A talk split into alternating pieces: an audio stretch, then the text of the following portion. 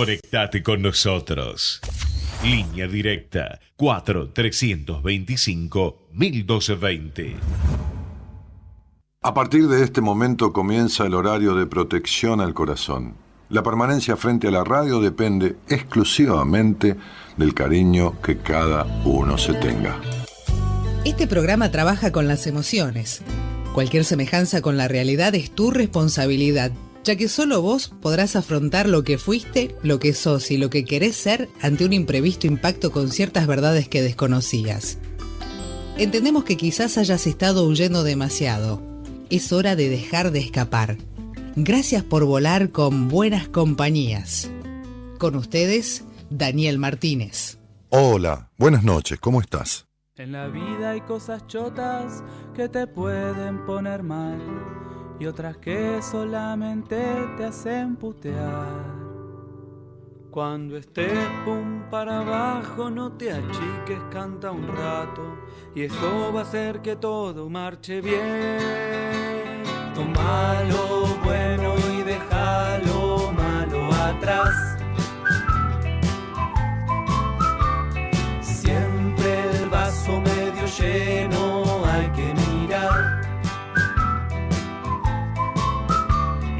estás como Elliot Smith, no te dejes afligir, quizás te estés olvidando de cantar. Y si estás muy deprimido, no seas nabo, sé tu amigo. Junta los labios y empieza a silbar.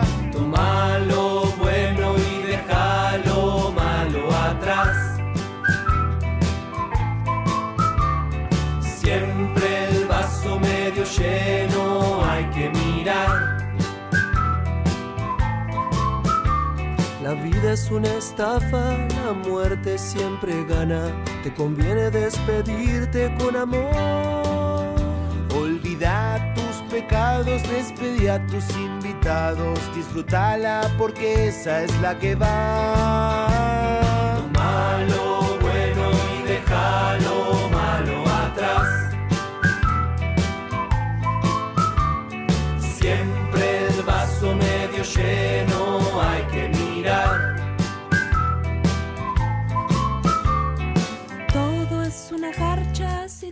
fijas un rato. La muerte es el remate de este show. Pensalo como un chiste y lo vas a entender. Es gracioso que dejemos de existir.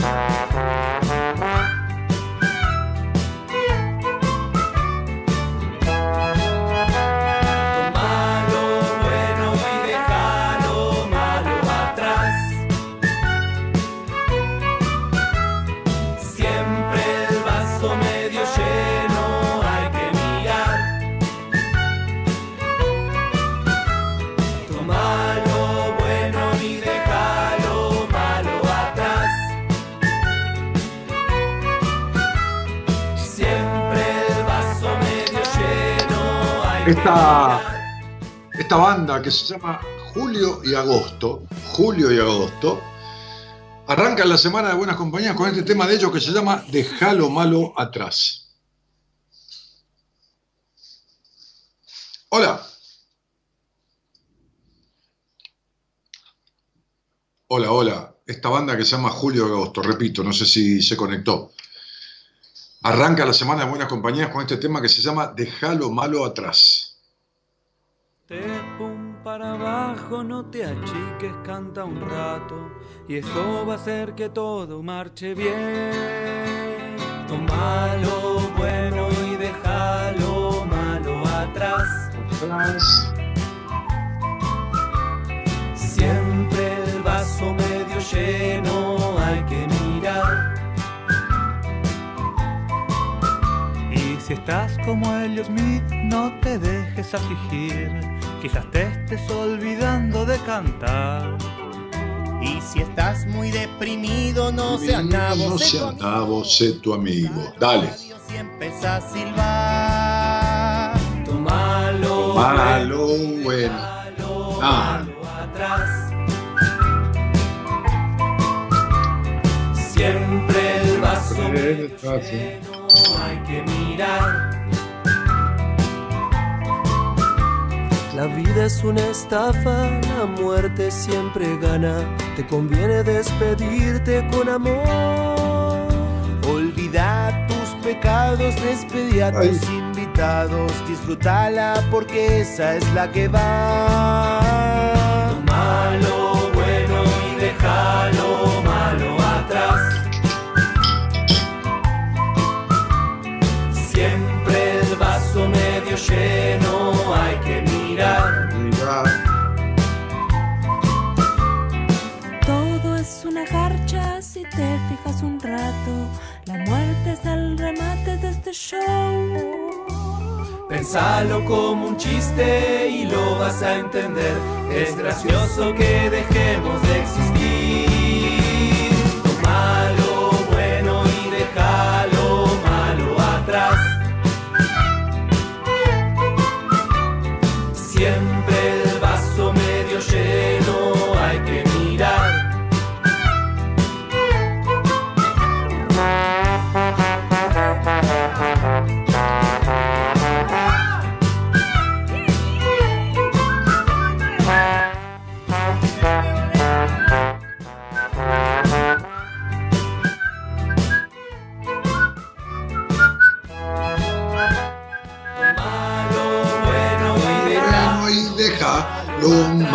Atrás.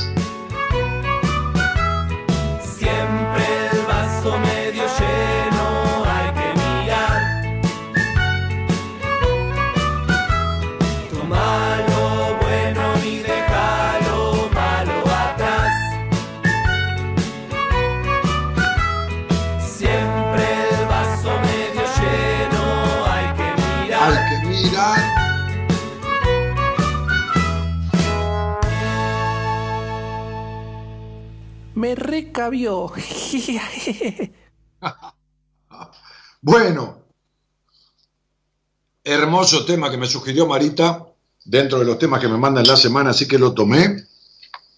Me encantó la onda, eh, que, que es muy así, muy, muy jodona, pero que dice cosas como grosas, ¿no? Este, dice cosas que son realmente para tener en cuenta, tomar lo bueno y dejar lo malo atrás. Es una garcha, dice, ¿no? Es una garcha, es una mierda, pero, pero este, la muerte es lo que te espera, ¿no? Juntá los labios y empezá a silbar. ¿Viste como cuando uno está esperando en una esquina, si vos estás en la madrugada, solo, ¿por qué uno silba? Y porque el silencio le da cagazo. Entonces uno ¿eh? va caminando por una calle oscura y silba, para no escuchar el silencio, no escuchar ningún ruido que le dé miedo. Juntá los labios y empezá a silbar porque viene la muerte que te persigue, inexorablemente te persigue. Qué quilombete, ¿no? Es una garcha, dice la canción. No tiene sentido esto. Si te pones a pensarlo, mirá el vaso medio lleno, porque si lo mirás medio vacío, te estás muriendo día tras día. ¿Entendés? Ahora, ¿cuál es el único sentido? Y hacer de la vida algo. Hacer algo de la vida, hacer algo interesante, hacer algo intestino, o sea, desde lo interno, no del intestino de cagarse encima, sino desde, lo intestino, desde lo interno. Dejar ese puto afuera todo el tiempo y entonces ponerse de acuerdo. De la afuera viene un budín de limón que hizo mi mujer acá con unas semillas de amapola, pero punto. El problema es adentro. El problema es lo que Víctor Frankl describió como logoterapia, habiendo, ya les voy a hablar de él. Quizás, eh, quizás el miércoles les voy a hablar de Víctor Frankl y les voy a recomendar un libro que todo el mundo debería leer. Todo el mundo debería leer. Y cuando digo todo el mundo, digo todo el mundo. Desde Trumps hasta el último milico que está en, la base de Marambio. desde Trumps, ¿qué Trumps? Trumps era un boliche bailable. Este, Trump, Trumps, refería a trampas. Era un boliche bailable que estaba ahí en, a media cuadra de Libertador. Este, desde Trump, pasando por Putin, este, hasta, hasta el último milico de la base Marambio. Deberían leer ese libro. El miércoles les voy a hablar de Víctor Frankl, les voy a hablar de la logoterapia, les voy a hablar de lo que este tipo hablaba en un campo de, de concentración, hablaba para él mismo, escribía en papeles microscópicos, papeles del tamaño de mi dedo, escribía ahí con letra microscópica las bases de una corriente psicoterapéutica trascendental como es la logoterapia. Escribía ahí bases de su libro, mientras le mataron a su mujer, a su padre, a todo el mundo, y, sintió y vivió la muerte de su mujer y, su familia ahí dentro. Y entonces empezó a hablar de transformación. empezó a hablar de transformación. Les voy a hablar un poco de este, de este genio porque es muy fácil tener paz y elaborar un proyecto sentado en un escritorio, ¿eh? como yo he elaborado mi proyecto de psicoterapia, que es muy mío, muy auténtico, muy diferente, como son los otros, diferente a los otros, los otros, tratados o los otros este, sistemas psicoterapéuticos, sentado en un escritorio con aire acondicionado, tomando un vaso de vino, tomando un café, comiendo un budín, ¿eh? es muy fácil. Ahora, metido en un campo de concentración, cagado de miedo, de hambre, de frío, cagado a palos, todo, armar un proceso psicoterapéutico, armar algo con una coherencia meridiana, con una sabiduría y un equilibrio emocional, este tipo merece un premio Nobel. No Obama, no, como se lo dieron. Y no se lo dieron a Gandhi o no se lo dieron a, a, a Víctor Frankl. Ese tipo merece un premio Nobel. Ese paisano, ese judío, paisano de los judíos, como se dice un judío, paisanos son los tanos también, entre tanos y los gallegos entre gallegos, ese judío merece un premio Nobel. Ese ruso de mierda, como diríamos, los argentinos, melancólicos, dramáticos, que nunca salimos de la historia, omnipotentes al pedo, ¿eh? ese ruso de mierda, como ese tano de mierda, como ese esto de mierda, como ese peruano de mierda, ese gallego de mierda, porque para nosotros todos son una mierda, y nosotros estamos tapados por la mierda, este, ese ruso de mierda, por decir ruso que es judío de mierda, que no es ningún judío de mierda, hay gente de mierda de todas las religiones y de todas las nacionalidades, ese merece un premio Nobel ese merece un premio Nobel, por encima de un montón, por encima de García Márquez, por encima, por encima, por, por la mierda por encima. García Márquez, premio Nobel de Literatura, no le cambió la vida a nadie con su puto libro. Y no, y no, no discuto al escritor y periodista que fue. Pero Víctor Frankl, vos lees el libro de él y no podés salir igual. El miércoles les voy a hablar. Bueno, a ver. Para que voy a subir la temperatura del aire acondicionado, porque si no me voy a agarrar una palma. Me resfrío, me agarra la paranoia que tengo coronavirus y todo el quilombo. Chao, no me aguanta ni Cristo después. A ver. Vamos a contarles un cuento que tiene que ver con esta canción, que tiene que ver con la muerte que se avecina. La muerte que se avecina y que es vecina, vive al lado, pegado, pared con pared, ni siquiera pared con pared, porque la muerte tiene la puerta abierta de tu casa, mm, tiene la llave. Vos podés cerrar con 40.000 candados, podés comprar la puerta esa blindada, que no me acuerdo cómo se llama, que vale una fortuna, pero la muerte entra por más blindaje que tengas. Entonces, vamos a contar una historia que tiene que ver con un viajero. Un viajero que, bueno, el tipo gustaba de viajar a, lugares recónditos, lugares no conocidos, lugares perdidos, digamos, de lo habitual, de, lo habitual del recorrido del hombre, ¿no? Del hombre común, del hombre habitual, de donde irías vos de vacaciones, o la mayoría de ustedes y yo.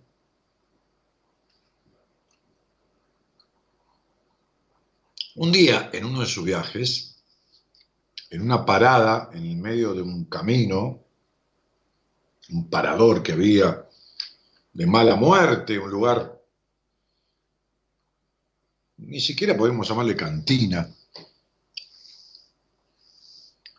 en una mesa de esas comunitarias, porque las mesas comunitarias no se inventaron ahora, tienen 100 años. Había cantinas antes donde las mesas eran largas y se sentaban. Pero bueno, todo parece un invento de ahora, ¿no? La minifalda parece un invento de ahora, los suecos parecen un invento de ahora, el mini short parece un invento de ahora. No, está, todo tiene 50 años ya dio tres vueltas en 50 años, las mismas. Este tipo estaba tomando un trago, un whisky, en una de esas mesas. Y en una de esas mesas escuchó de otros tipos que estaban ahí que marcaban en un plano un lugar recóndito, muy, muy lejano, casi inaccesible, en donde había un pueblo donde casi nadie llegaba. ¿Por qué? Y porque tenía accidentes geográficos que lo hacían difícil de franquear para llegar a ese pueblo. Ejemplo, un lago torrentoso, una montaña, o sea, un sistema montañoso. Entonces él miró como estaban señalando en una, una especie de mapa dibujado así, y como tiene buena memoria fotográfica, recordó los lugares, los caminos, las rutas. Y volvió, volvió a su hogar. Cada tanto salía a emprender un viaje. Su alma era de viajero. Su alma era de viajero y de buscador.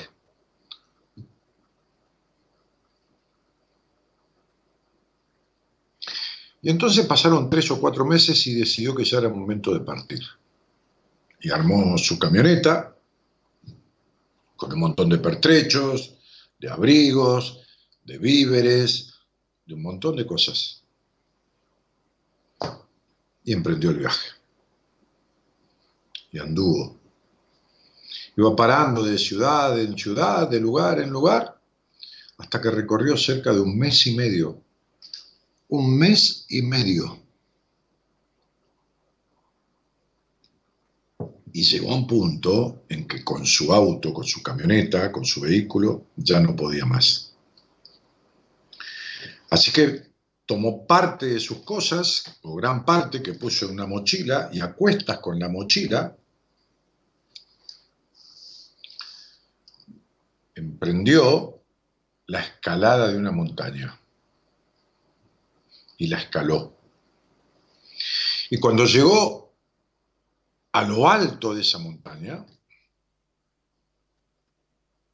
del otro lado se ofrecía un valle y dentro del valle aquel pueblo.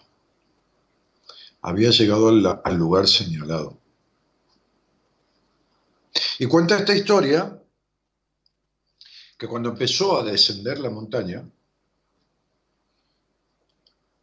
vio al a la derecha, perdón, una colina, una pequeña colina, verde, muy verde, muy verde, muy verde, con cruces blancas.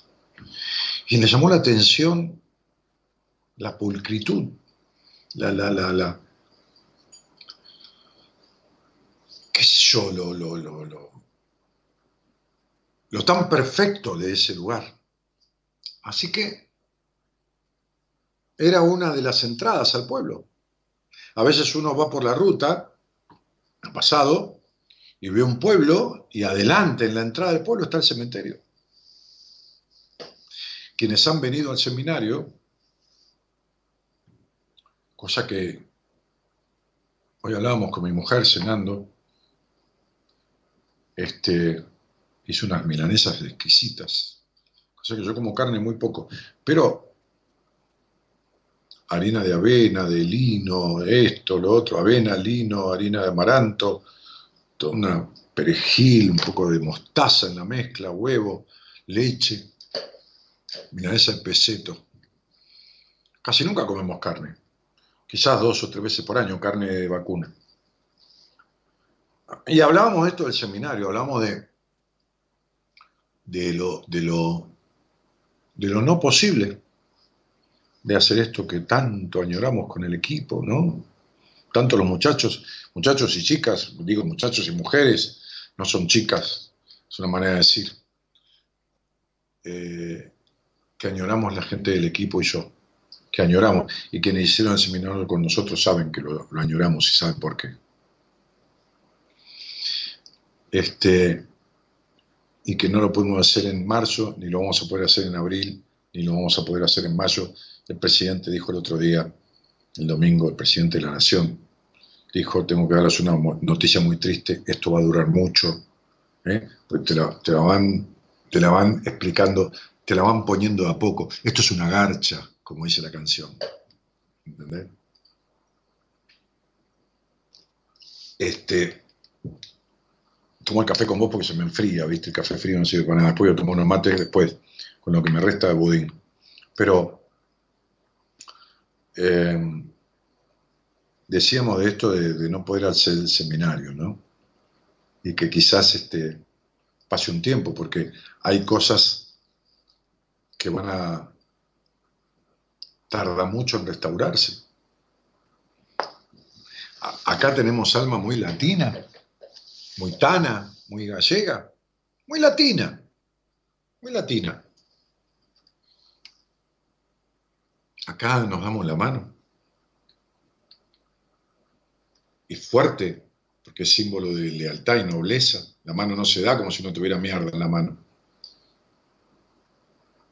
Nos damos un abrazo, entre hombres inclusive, sin problema. Nos damos un beso. ¿Con quién te vas a dar la mano en paz, por más que sea un amigo? ¿Con quién te vas a abrazar?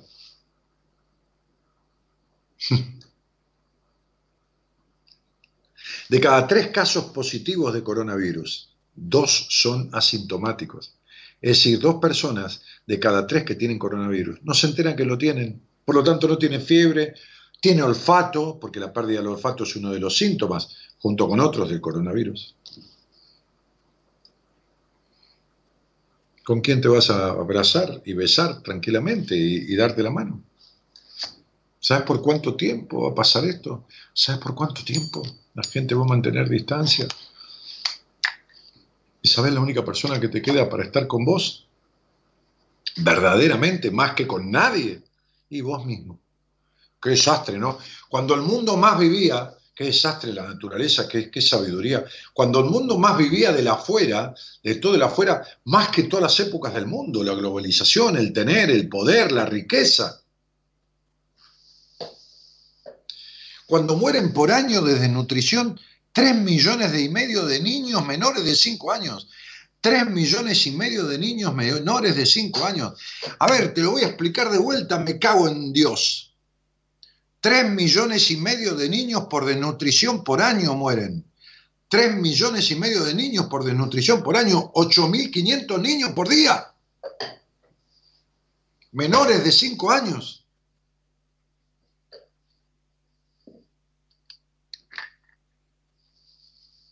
¡Qué pedazos de hijos de puta! Mirá todo lo que hacen por un bicho de mierda, por el miedo que tienen a conchajearse, los que comen todos los días.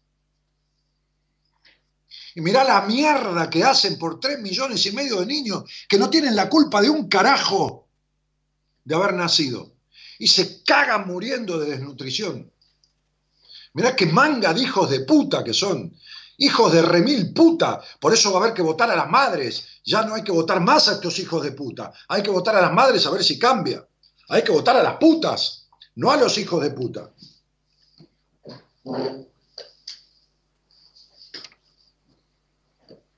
3 millones y medio, 8.500 por día, más que los que mueren en todo el mundo por coronavirus. De desnutrición, no hablemos de otras cosas, para las cuales hay vacunas y nadie los vacuna.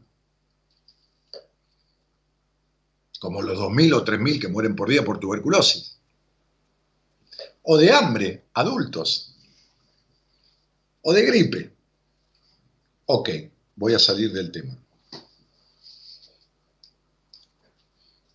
qué mierda, qué mierda generalizada. Por eso yo le decía a mi mujer, cada vez me aíslo más del mundo.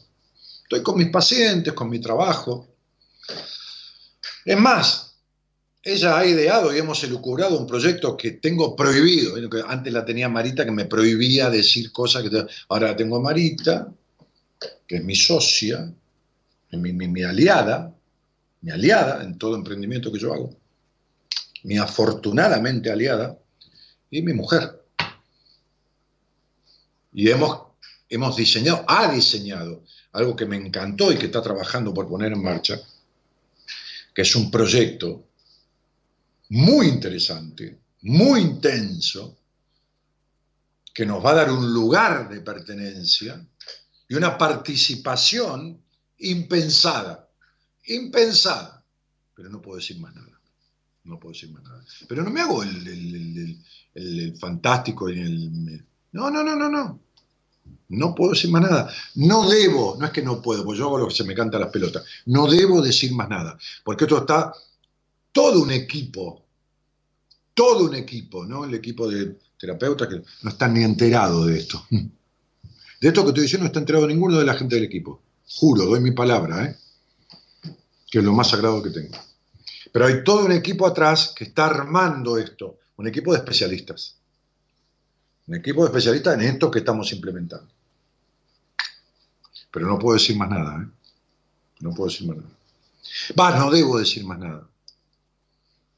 Pues cuando esté, yo soy el primero que se los comento, ¿eh? Y va a estar restringido al principio la participación. Pero no puedo decir más nada, no debo decir más nada. voy a volver a esto. Me fui al carajo porque, ¿saben qué? Me caliento como un caño de escape. Me caliento como un caño. Se calienta solo el caño de escape. Me caliento como un caño de escape. Cuando veo la cifra de las muertes de los pendejos, y digo pendejos con amor, de cinco años para abajo, por año, por día, me caliento. Me caliento. Porque a los que son poderosos y putos millonarios, putos millonarios porque está bien que lo sean, me encanta que la gente tenga plata, porque la plata no tiene límites, todo el mundo puede tenerla. Pero concentran el tener y el tener, se cagan todos con el coronavirus, porque le puede llegar a cualquiera, millonarios se han cagado muriendo millonarios. Se cuidan, implementan cuarentenas, pero como de hambre no se pueden morir, como de desnutrición no se pueden morir, entonces no hay ningún problema. Le chupa un huevo, les importa tres carajos que 8.500 pibes por día menores de 5 años se caguen muriendo de hambre, de desnutrición, desnutridos, como una pasa de uva, pobrecitos, 5 años, los huesitos, todos se le ven, todo, todo, y se mierda y se mueren. Oigan, se mueren. Y no le importa tres carajos al mundo. Hay algunos tipos que hacen cosas. Hay algunos tipos que hacen cosas.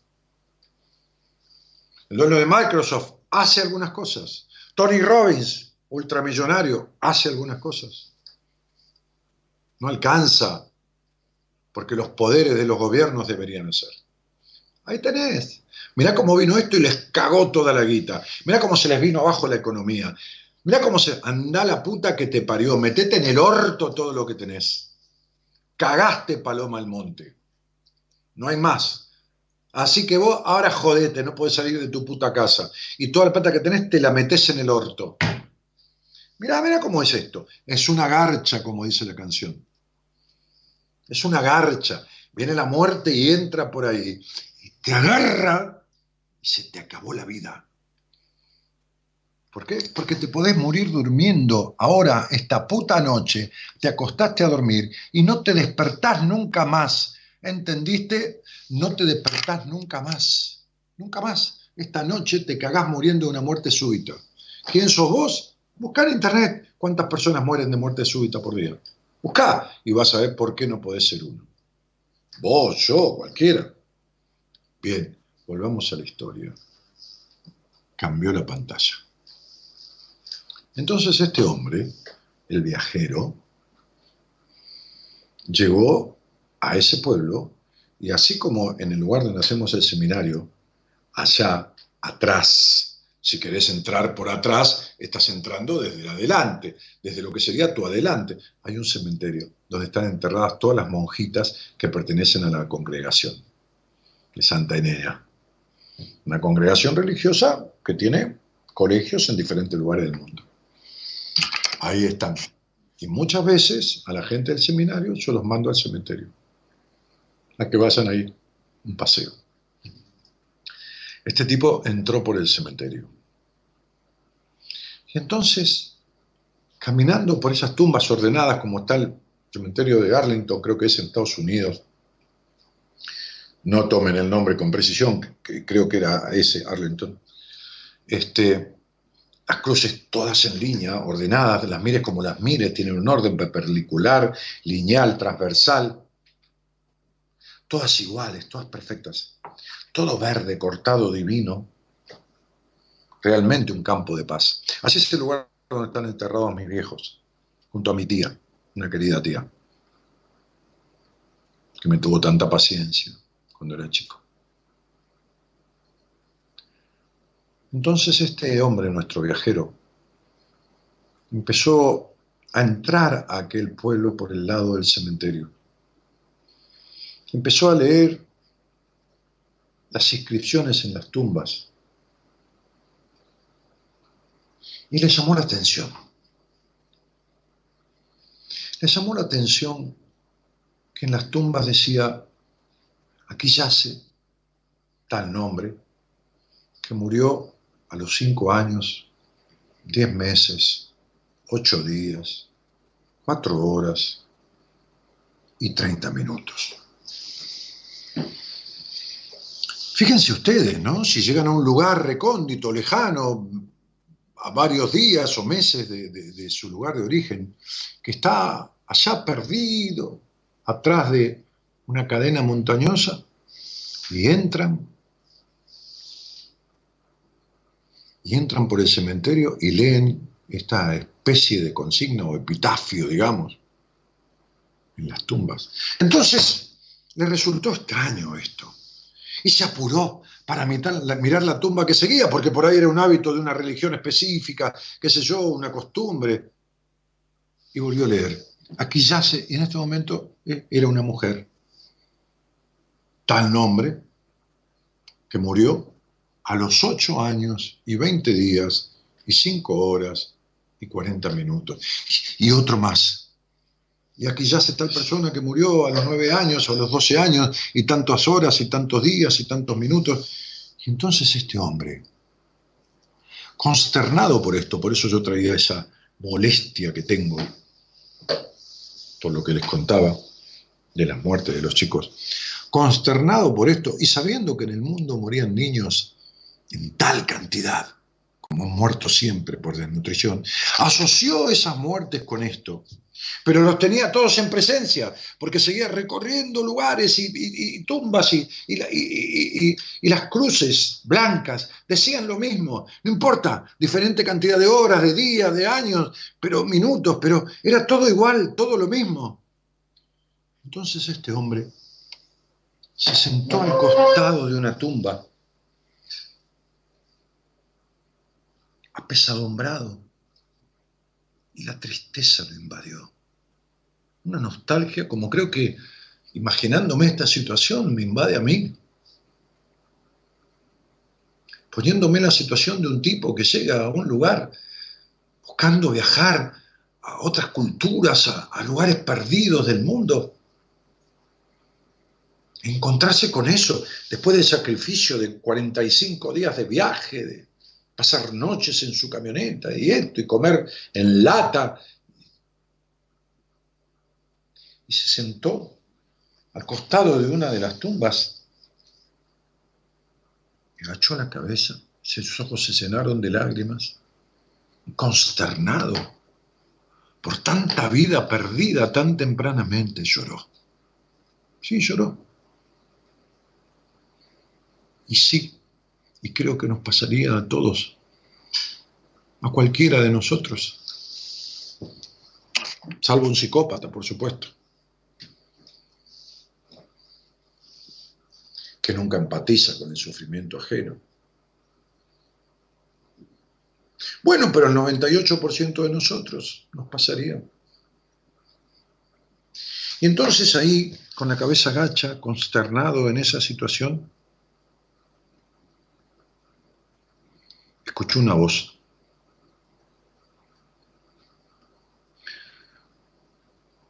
Una voz ni aguda ni grave, una voz calma, una voz apacible. ¿Algún familiar? le dijo. Levantó sus ojos y entre el sol que clareaba y le daba una imagen, le devolvía una imagen no clara del hombre que tenía delante, trató de correrse para que el sol no, no le nubilara y mirar el rostro de ese hombre que era un, un hombre mayor, casi un anciano, digamos, un hombre mayor, pelo blanco, delgado, con un guardapolvo gris. ¿Algún familiar? repitió el hombre. Y nuestro viajero le dijo, no, no, no. ¿Algún amigo quizás? Claro, lo había visto consternado, sentado al lado de la tumba, llorando. Por supuesto, es lo que cualquiera de nosotros también pensaría. No, no, tampoco, no. Y entonces, le dijo el anciano, como preguntándole entonces, ¿por qué el llanto? No, nada, no. Y como necesitando descargarse de esta angustia, nuestro viajero, que nos representa a cualquiera de nosotros, cualquiera de nosotros somos un viajero en la vida, hacia lugares desconocidos, porque todo es desconocido para adelante. Entonces le dijo, vengo de muy lejos, soy un viajero un viajero que busca lugares desconocidos y recorrer culturas o pueblos muy poco frecuentados.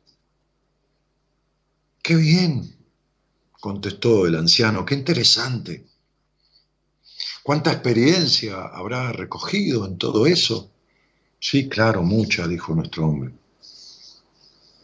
Pero ninguna como esta, ninguna con tanto dolor ninguna que me consterne tanto y me produzca tantos deseos de, salirme de aquí. ¿Pero por qué? ¿Pero por qué? Dijo aquel hombre que evidentemente era el cuidador del cementerio. ¿Qué otra cosa podría ser? Un hombre mayor, con cierta paz en el decir. Que había ido a verlo, que recorría el lugar, que tenía un guardapolvo gris. ¿Por qué? ¿Por qué esta tristeza, esta consternación? ¿Por qué irse sin conocer nuestro lugar? Que es tan bello y de gente tan linda. ¿Por qué? Porque nada. Porque, porque, porque la gente aquí muere temprano. ¿Qué, qué ha pasado? He visto 10 o 15 o 20 tumbas. ¿Qué ha sido? Es casualidad, ha sido una epidemia, ha matado niños. ¿Qué sucedió? Le dijo, por favor. Claro, buscaba una explicación que le calmara todo esto.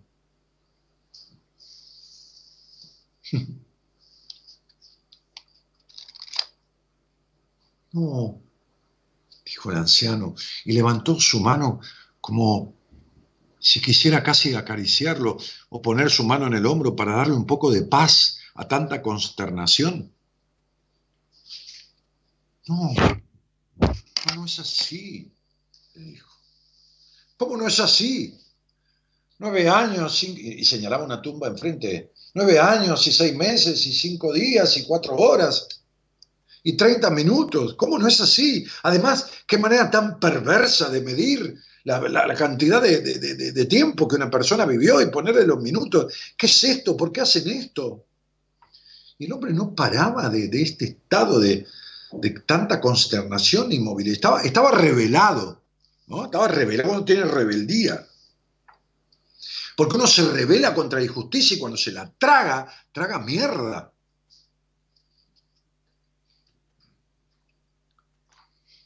Y entonces el anciano le dijo, usted viaja por mundos nuevos, por lugares nuevos, y este lugar tampoco frecuentado. Generalmente no es conocido a través de nuestro cementerio. Casi siempre la gente no entra por aquí, no trepa colinas, entra desde otro ángulo, desde otra punta, cuando viene a conocer tan lejana historia de tan lejana cultura.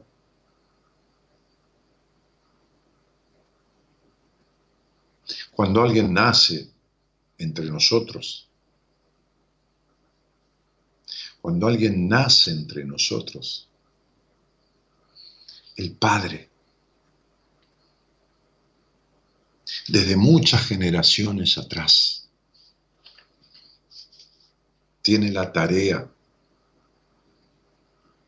de elaborar una cadena, una cadena como un collar que debe ser elaborada por el Padre, por nadie más que por el Padre.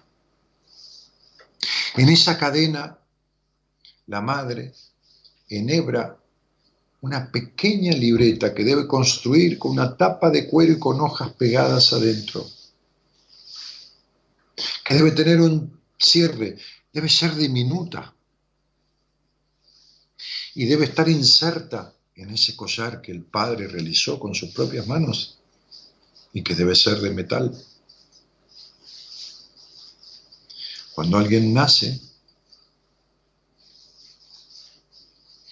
ese collar está listo, listo para su vida.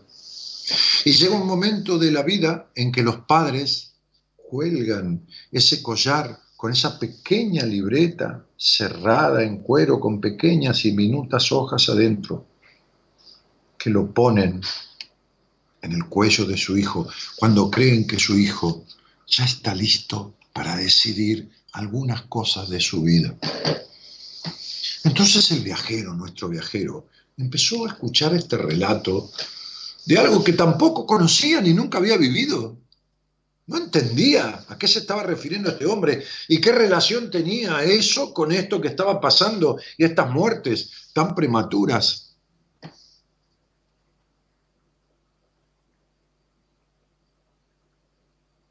Y entonces iba a meterse de vuelta en la conversación para decirle, y le señaló las tumbas y dijo, no, tranquilo, deje que le cuente, le dijo el anciano cuando los padres creen que ese niño está listo para decidir ciertos momentos de su vida, que es a los 12 años. A los 12 años, 10, 12, a decidir por sí mismo ciertas cuestiones y momentos de su vida. Realizan un, pequeño evento, casi con connotaciones de festejo. Y entonces entregan a ese niño ese collar, con esa diminuta, pequeña, cerrada libretita que solo él tendrá derecho a abrir y a escribir de aquí en adelante el resto de su vida. Es nuestra costumbre, querido viajero, le decía el anciano, es nuestra costumbre ancestral de muchísimas generaciones que en esa libreta cada uno de los componentes de nuestra cultura deberá anotar cada momento de felicidad, de bienestar y de placer que vivió en su vida. Cuando tuvo una emoción agradable, ¿cuánto duró esa emoción? Cuando una alegría plena de corazón, cuánto duró el primer beso, cuánto un acto de amor, cuánto un sentido amor sano, intenso. Cuánto nacer el amor por amor a uno. Cuánto duró. Cuánto el placer carnal, cuánto el placer del alma, cuánto una comida para el cuerpo que regocijó el alma, cuánto duró. Es tarea obligada de ese ser a partir de los 12 años. Porque nuestra cultura es así y él así lo vivencia y se lo impone amorosamente, anotar minutos de felicidad, de placer, de disfrute que ha tenido en su vida a partir de los 12 años, cuando esa persona muere, a los 30, a los 40, a los 50, a los 70, a los 80, a los 90, llega aquí. Y quien es encargado de este lugar, en mi caso yo hace como 30 años, antes de enterrarlo, toma esa libreta, suma minuciosamente los minutos, las horas, los días que ha vivido esa persona de plenitud, de bienestar, de gozo y de disfrute en su vida. Y eso es lo que consignamos en las lápidas, eso es lo que ponemos en las cruces. Porque para nosotros, querido viajero, dijo el anciano,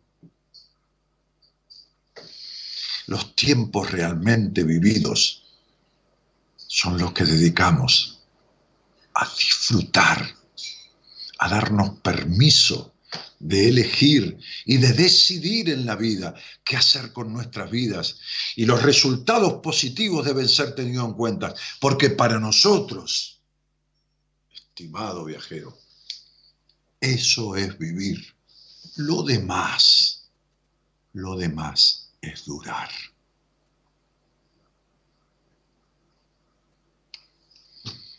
Para nosotros, querido viajero, dijo el anciano, eso, eso es vivir. Lo demás es durar. ¿Cuánto? ¿Cuánto podrías anotar en la libreta de tu vida? ¿Cuánto realmente de decisión propia y de resultados positivos propios a través de tus propias decisiones y de gozo de tu cuerpo y de tu alma? ¿Cuánto? Para que yo o cualquier encargado de un cementerio cuando mueras pusiera ahí en tu tumba lo que verdaderamente viviste, porque lo demás, lo demás solo lo duraste. Buenas noches a todos y muchas gracias por estar. Somos la buena compañía que no ve el medio vaso vacío, pero igualmente de 0 a 2 lo llenamos juntos. Buenas compañías con Daniel Martínez.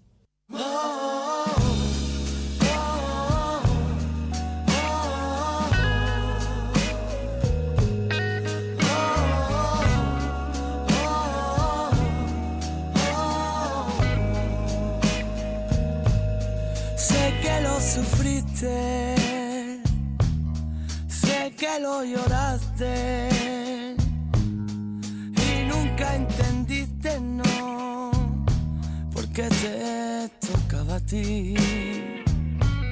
Sé que todo sigue ahí, discutiendo en tu interior. Déjame por todo aliviar tu miedo tu corazón. La vida es tan misteriosa y a veces te trata mal. La vida es tan caprichosa, te quita y te da. La vida es tan sorda que le gritas y no escucha nada.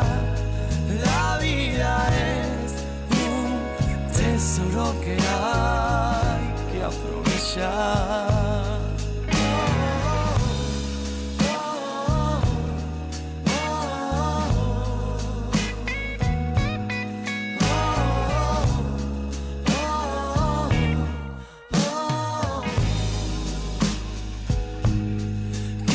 la más fuerte, siempre aparentando. Suelta ya los sacos que no te dejarán volar. Qué difícil respirar cuando duele el corazón. No sigas pensando, olvida lo malo, venceremos por los dos. La vida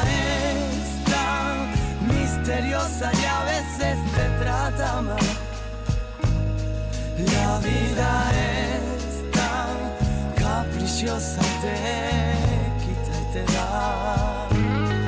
La vida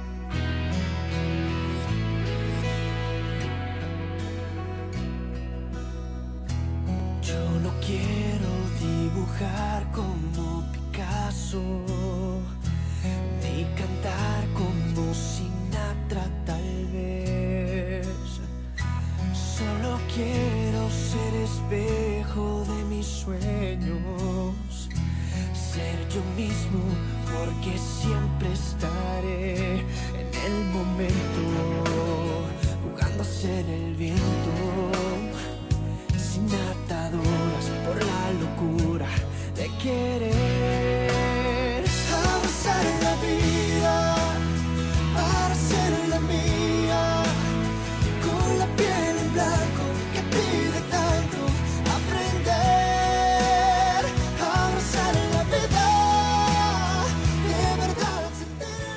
Bueno, recién me peleaba con Gerardo porque resulta que me saco los auriculares y escuchaba que no ponía música nunca.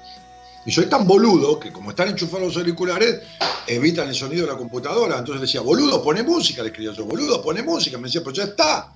Y yo le discutí. ¿Qué pasa? ¿Qué pasa? Que este es tu micrófono. Si lo golpeas o algo se escucha. Sí, está bien, no hay problema, déjame tranquilo. Que yo hago la- así las cosas. Che, gorda, ¿me haces un mate, mi amor? No, mejor te dejo tranquilo. No, no, déjame tranquilo para hacerme mate. Ah, colmate, querés. Sí, con el budín que hiciste, que está riquísimo, ¿eh? Yo no hice ese budín, amor. ¿Eh? Yo no hice ese budín. Sí, esto lo hiciste vos.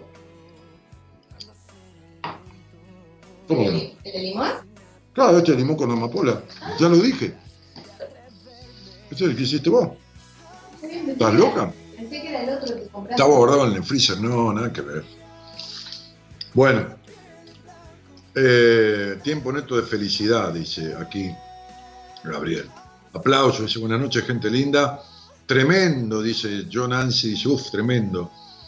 Jimena True dice, tremendo, gracias. Qué hermoso cuento, Daniel, no me canso de escucharlo. Bueno, dice Luis. Andrés Benzo dice, chapó. Este, maravilloso cuento, dice Andrea. justo hoy, dice Rosana. Pilar Dumas que aplaude. Mejor maravilloso cuento, mejor interpretación, dice Gabriel. Sí, en el cuento uno tiene que eh, ayudar, interpretarlo para transmitirlo. Tiene que ponerle, qué sé yo, lo que pueda de uno, ¿no? Vivenciarlo, y yo lo vivencio. Cuánta verdad, eso es vivir. No quiero, nunca quise durar contra eso lucho, dice Nancy. No, Nancy, ¿qué, va- qué vas a luchar? No tenés que luchar nada. Eh, estás perdiendo la lucha. ¿No ves que estás con una foto en donde tenés la cara tapada con la mano? Pero Dios y la Virgen te guarde, querida. Estás escondida de la vida. ¡Qué desastre! Hasta en una foto se nota la característica de una persona. Diferencia entre vivir y lugar. Me impactó, dice Paula Peláez, que es una nueva paciente mía. Pence Mir dice verdadera sabiduría. Gladys Barco dice, ¿qué sabiduría? Sí, la- la del pueblo, no la mía. Guau, guau, guau, qué narrador. Gracias, dice Vicky Martínez. Y lo que importa es el cuento. Luz MDP dice, Dani, no es que no les importa que haya pibes desnutridos, es lo que buscan, es el plan reducido. No, sí, está bien, ya está, negra, podemos hablar mil cosas de eso, te entiendo perfecto.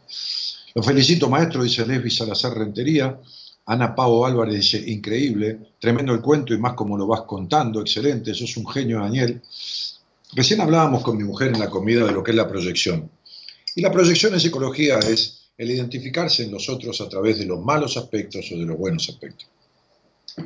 Entonces yo le decía, ella me decía a mí, cuando la gente te dice que sos un genio, le digo, cuando la gente me dice que sos un genio es porque tienen algo de geniales.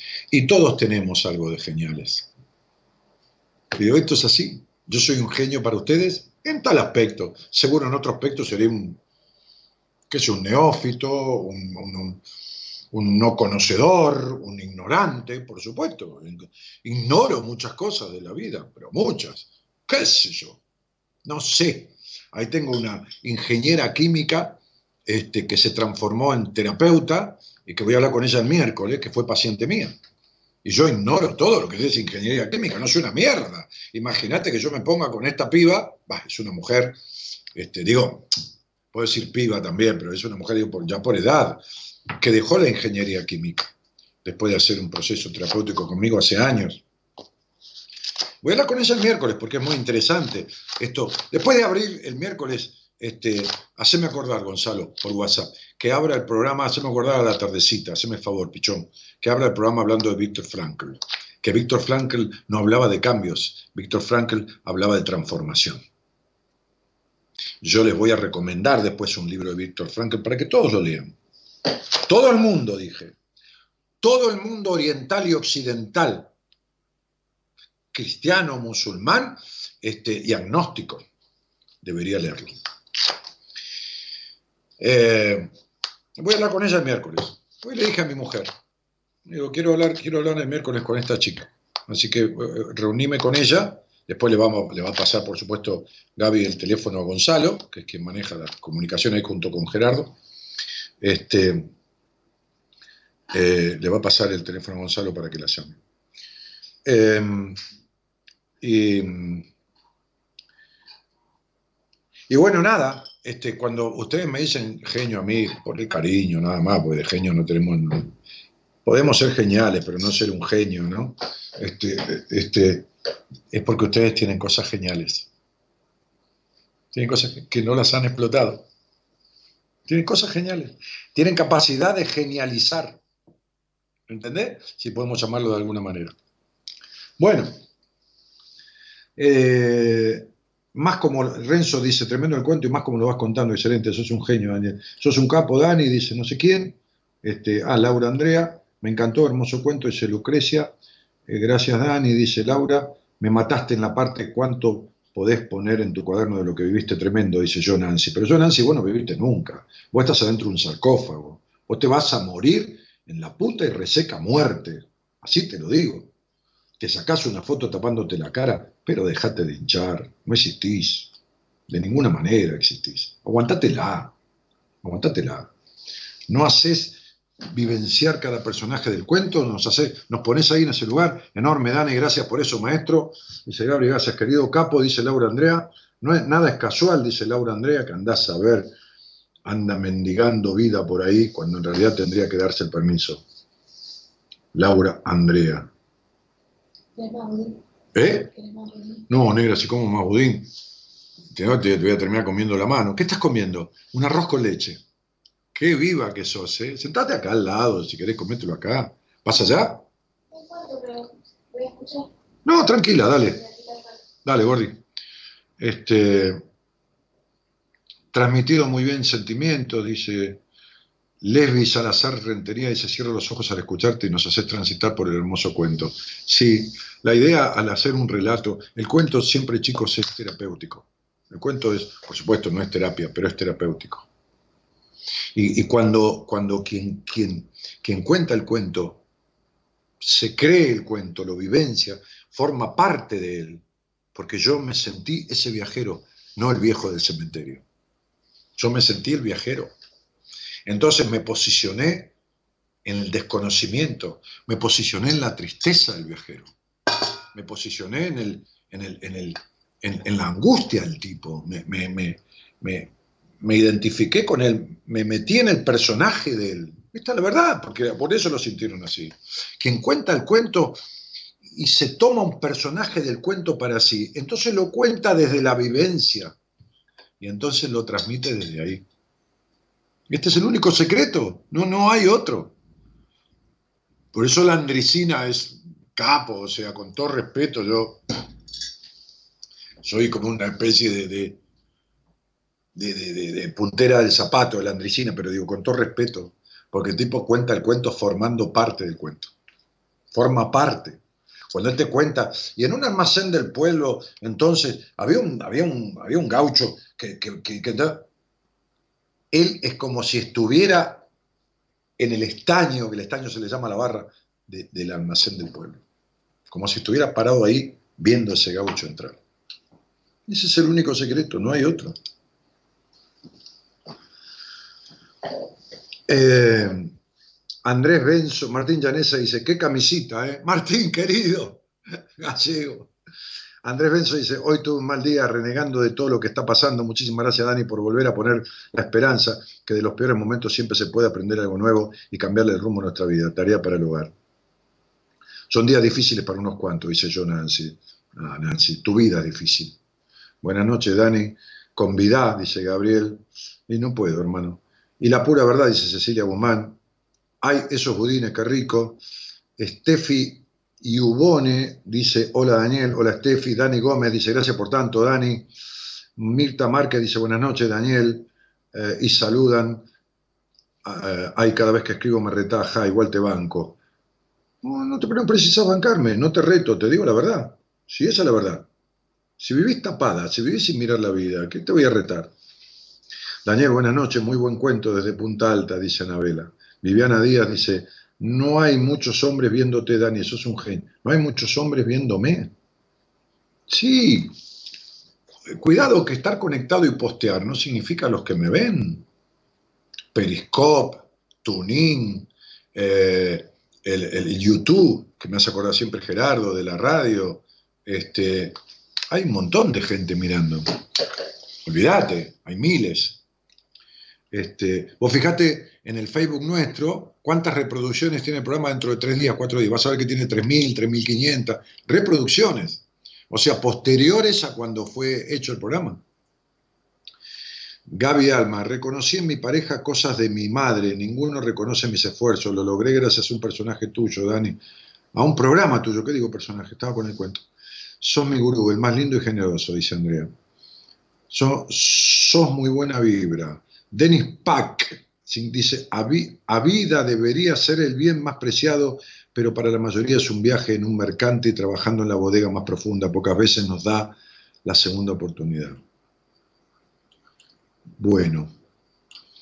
Vanessa Alberino. Gaby, ¿mi celular dónde está? Porque no lo tengo, cielo.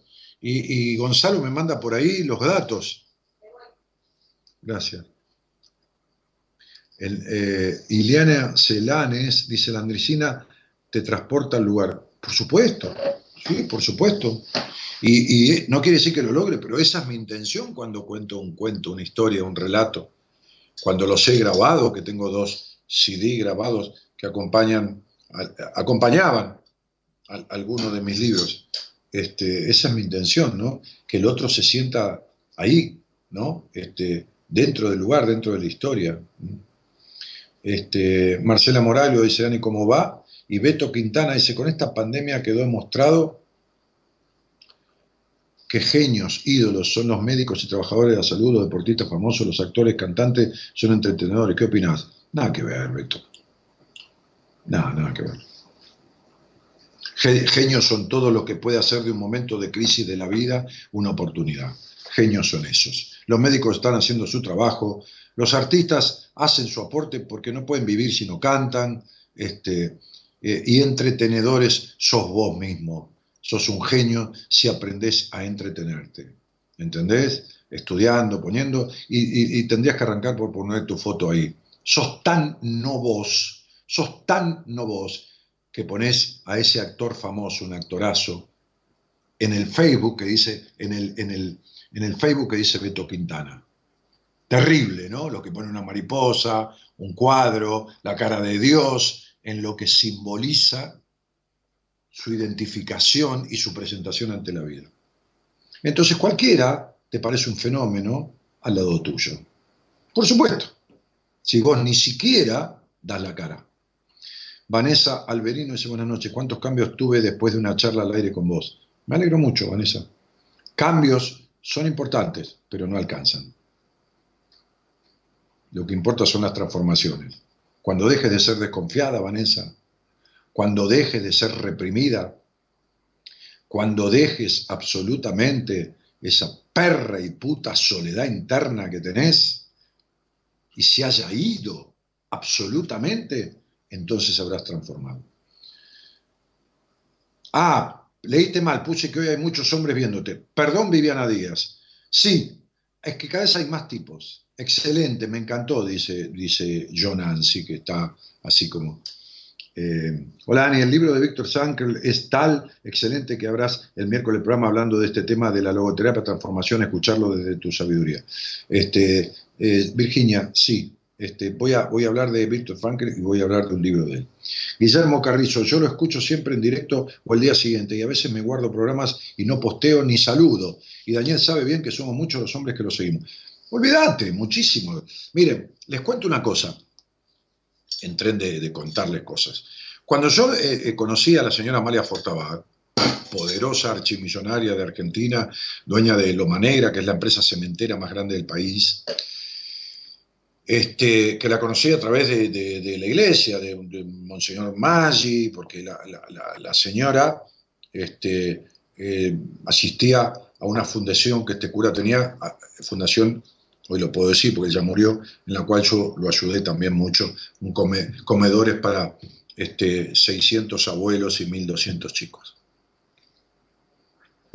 lo ayudé mucho al cura con la fundación y con muchas otras cosas. Bueno, nada, éramos amigos y uno entre amigos debe ayudarse, no, no, no, no me gané el cielo por ello, ni tres carajos. Entonces un día eh, comimos para, para la, misa del 24 de diciembre, el, cura hace una misa y, Amalia Fortabat, la dueña de Loma Negra, dueña de Radio El Mundo, dueña de Feme Horizonte, venía allí a, presenciar la misa con su chofer, su secretaria, su custodia y todo lo demás.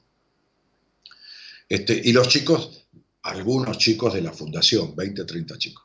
Entonces ese día, después de la misa, el cura en, la, en el, aula parroquial, digamos, ¿no?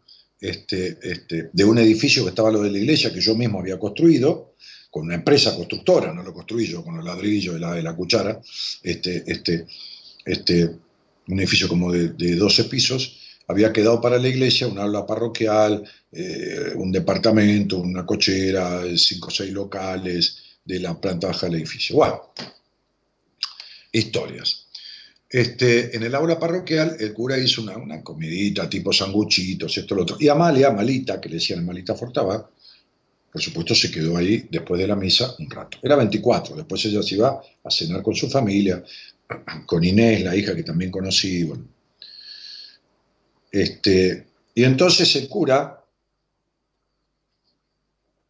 este, este, como son los curas, que no piden para no deber, pero piden igual de manera elíptica, eh, eh, me presentó, dijo, Amalia, este es un empresario amigo nuestro, un empresario acá de la zona, yo era empresario del rubro inmobiliario, de la construcción, que nos ayuda mucho. Y, ah, mucho gusto, dice, hola, ¿qué tal, nena? Le dije yo, hola, ¿qué tal, nena? Era una señora que me llevaba, que ya tenía 70 años. Y se sentó ahí. Este, este, al lado del cura y yo al lado de Amalia. Y no había más adultos, eran todos los chicos. Todos los adultos quedaban afuera de toda esta historia. Era una reunión del poder económico, del cura, de la iglesia, ¿no? Faltaba un milico y un juez. Pero bueno, este, y de un, en ese momento, no empresario, porque la idea del cura no era esa, sino un humilde conductor de radio. Humilde, digo, porque yo estaba en una radio chiquitita, ahí en, lo- en lo- en los cuarteles de, de- de- de- Fuerte Apache, en los cuarteles pegados a Fuerte Apache, ahí cerca. Ahí. Entonces el cura en un momento le dice, ah, y este amigo nuestro, y este amigo nuestro tiene un programita de radio. Y Amalia Fortabá, que no caminaba sobre la tierra, caminaba por el aire, volaba la, la- la señora, la vieja, decían cariñosamente, volaba. Dice, ah, no me diga, y se da vuelta, ¿no? Dice, no me, no me diga, ¿de qué? Entonces yo le digo, tengo un programa al aire, Amalia, de, de hablar a la- con la gente sobre los problemas de su vida, ¿no? sobre los conflictos, en los sentires y todo. Entonces ella dice, yo siempre le dije a mi nieto, no, no, eh, no dice eso. Dije, yo, yo siempre dije que en mi radio tenía que haber un programa para que la gente pudiera hablar. Qué bien, le digo, ojalá lo logre, le dije yo. El cura ya le había pedido por mí. Cuando le dice, ah, tiene un programita de radio, ella ya entendió. Entonces me pregunta de qué, a ver si me puede encajar.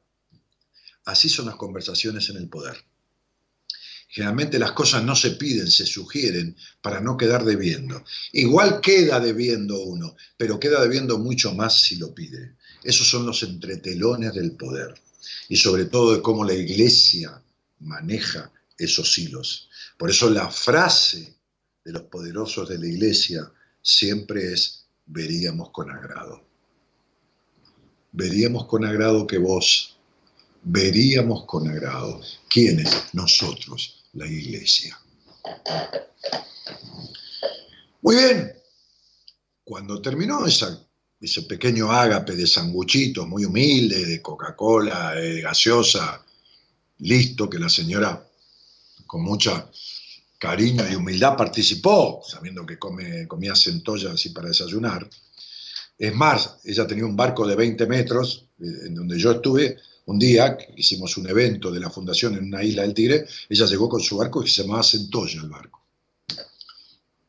Estuvimos ahí con el presidente, tengo una foto ahí, el presidente de la nación de ese momento, estoy yo al lado, el presidente de la nación hablando, y al lado Amalia Fortabá y el cura. Este, y después tomando una gaseosa con unos sándwiches de, jamón y queso con el presidente ahí en la construcción que tenía la isla. Eh, cuando de la, de la aula parroquial, del aula parroquial de la iglesia, Amalia Fortabat va a salir, yo me apresto y me adelanto a saludarla, pues, como corresponde un caballero, adelantarse. Saludo a ella, a la secretaria que la había venido a buscar a la puerta del aula parroquial. Entonces Amalia la saludo, le doy la mano y ya le doy un beso.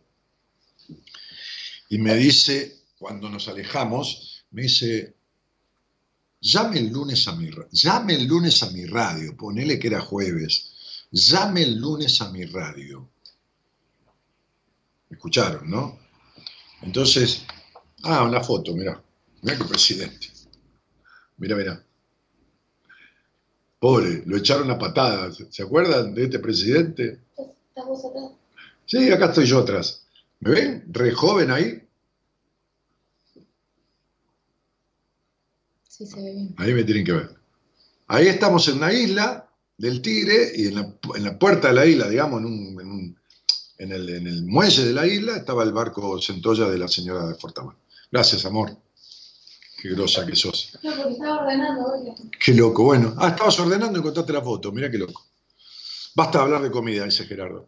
Bueno, entonces, este, llamo el lunes a la radio y un tal Norberto Martínez, que era director de Radio El Mundo, una radio que en ese momento era un imperio de las radios, como si dijeras ahora, no sé, qué sé yo, Radio Plata no, está fundida, hecha mierda, pero qué sé yo, Radio... Tampoco Radio América, está todo hecho mierda. Hicieron mierda todo. Este, ponele, eh, ponele, este, ¿cómo decirte? Este, Radio 10 o Continental o, Radio Mitre, cualquiera de esas radios. En ese momento Radio El Mundo era eso. Hablo y a la semana hablo con el director, lo voy a ver y a la semana estaba sentado en Radio El Mundo. A la semana. Así, claro, la dueña había dicho, quiero a esta señora en la radio y se acabó. Listo.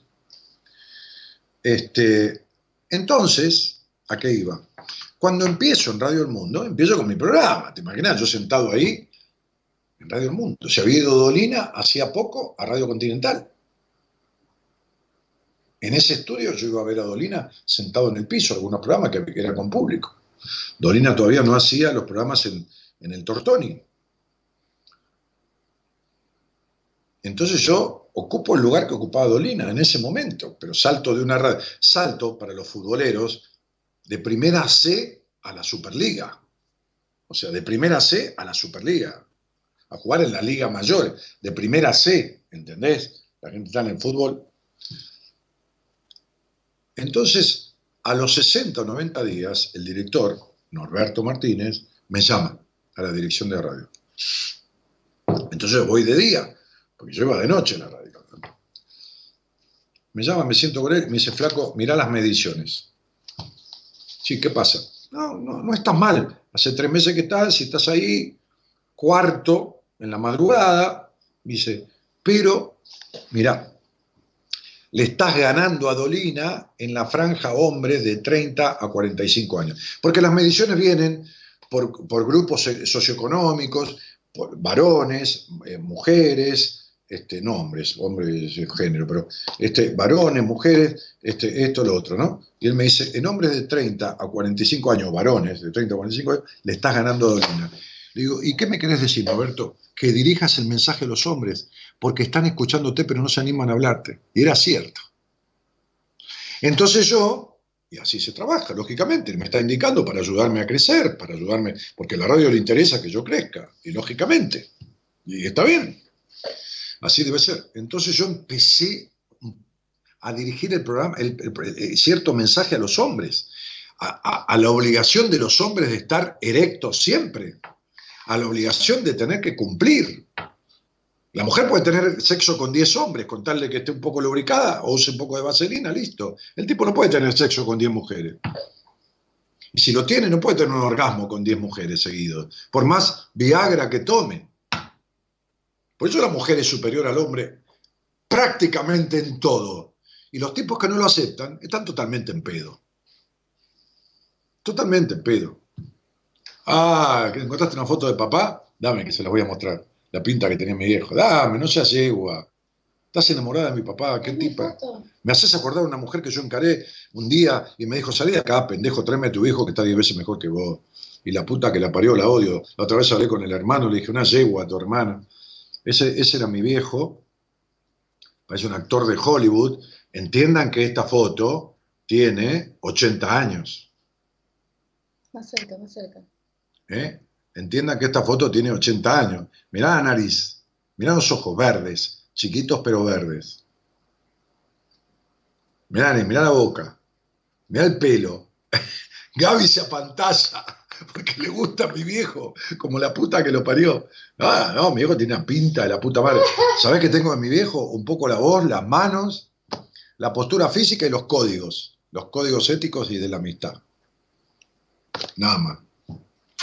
Está todo bien, gorda, queda todo en familia.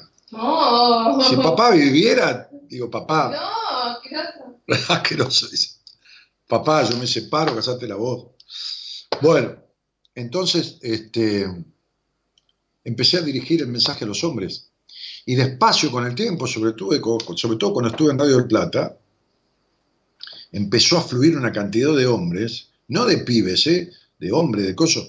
hasta curas que me han llamado y me han escrito en la soledad para no darse a conocer, con adicciones al alcohol, que tanto hay dentro de los hombres de la iglesia, con conflictos de su sexualidad, que tanto existe con los hombres de la iglesia, que en muchos casos tienen siempre una sobrina que les viene a limpiar la casa, la casa parroquial, y les hace la cama y les hace de comer, una sobrina.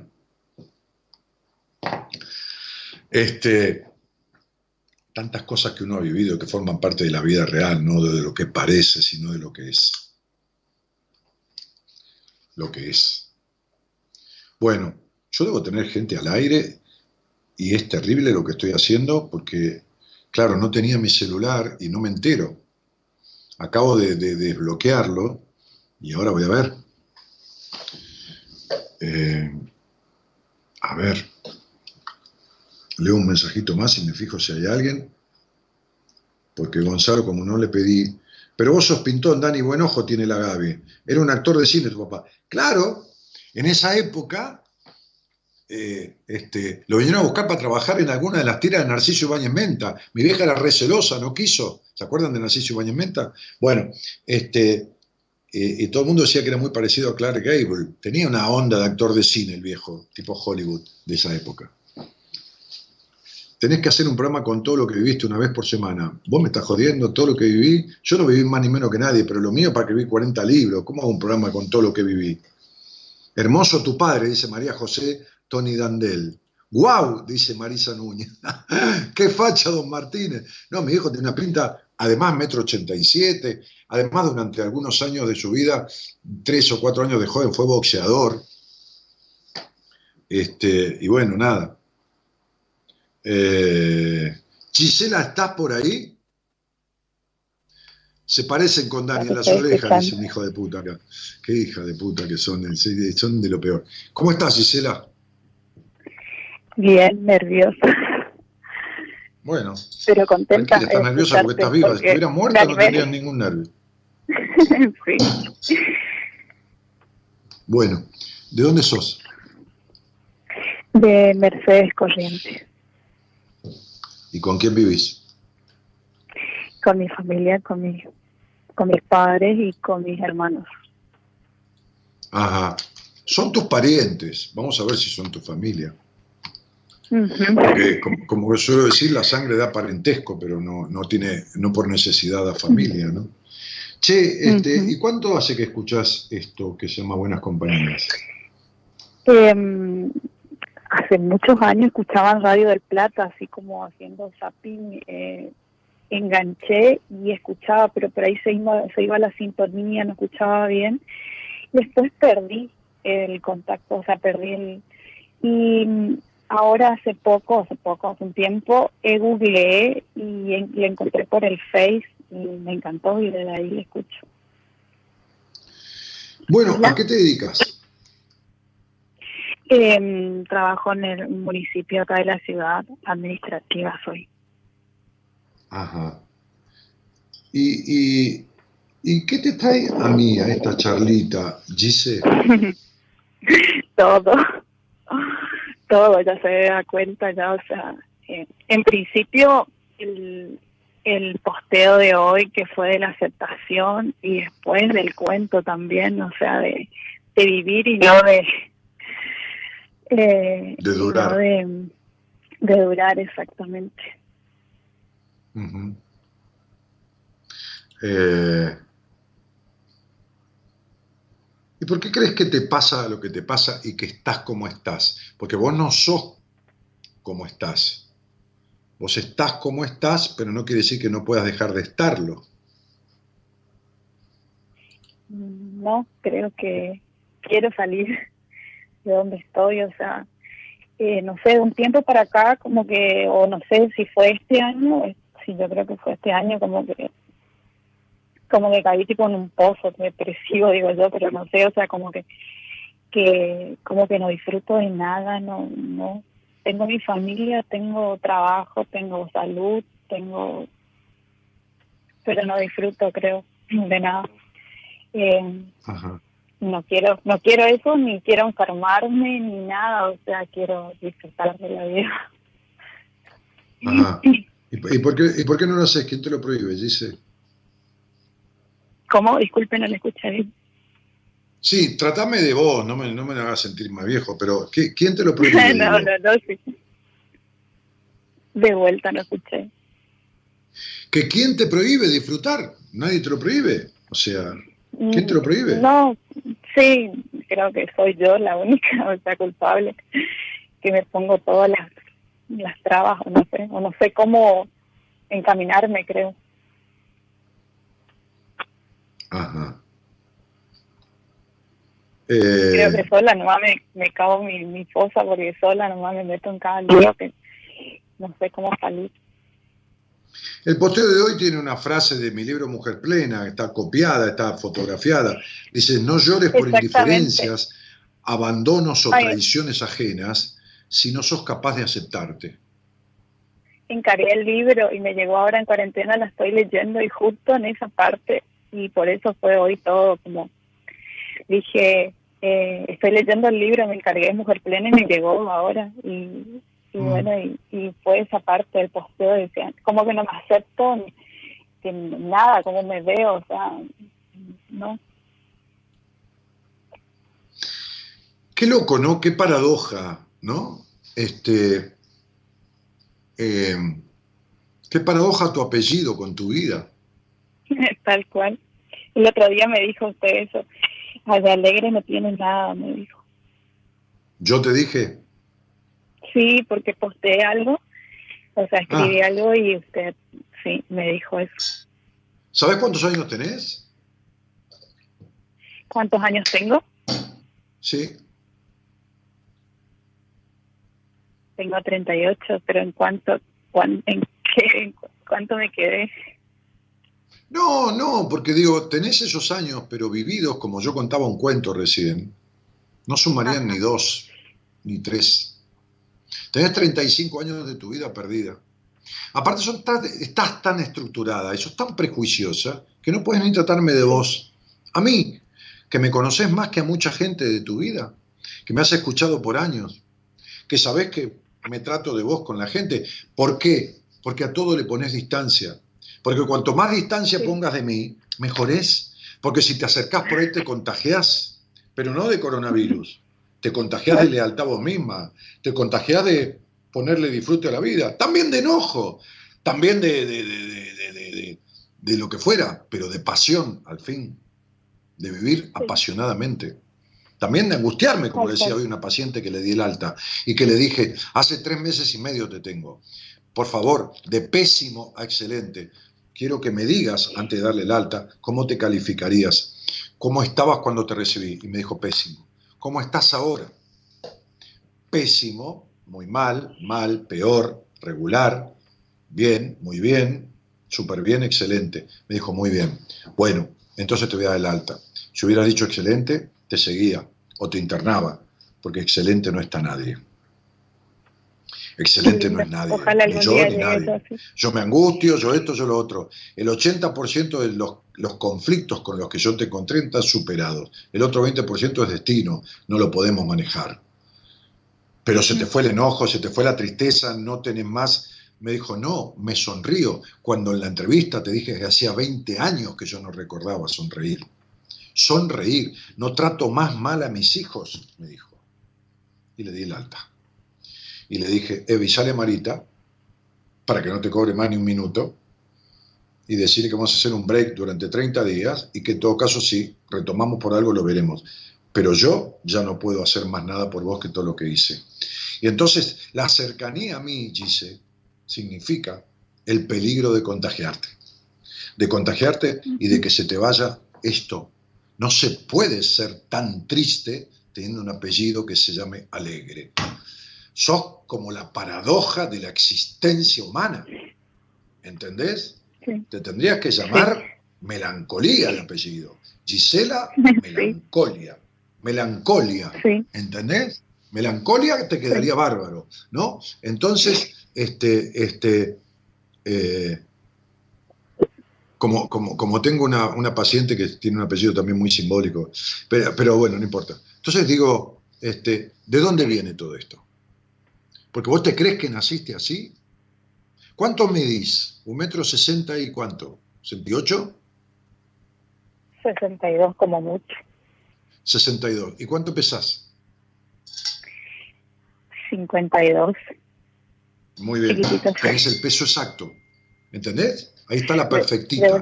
Ahí está la del, la del peso, no exacto, exacto para las tablas mundiales, ¿qué mierda va a ser exacto? Pero la mujer debe pesar, según las tablas, me, cago en las estadísticas, 10 kilos menos de su altura y el hombre lo mismo que la altura. Ahora después, la masa muscular, eso es otro tema. Ok, entonces, ahí está. Ahí está la muñequita de torta que siempre fuiste. Ahí está la del cuerpito. ¿Entendés? Sí, tal cual. ¿Me entendés? La del cuerpito que no sirve para una mierda. Después pones el cuerpito y, y no siente un carajo tu cuerpito. Pones el cuerpito y disimulás orgasmos. Mamita, mamita.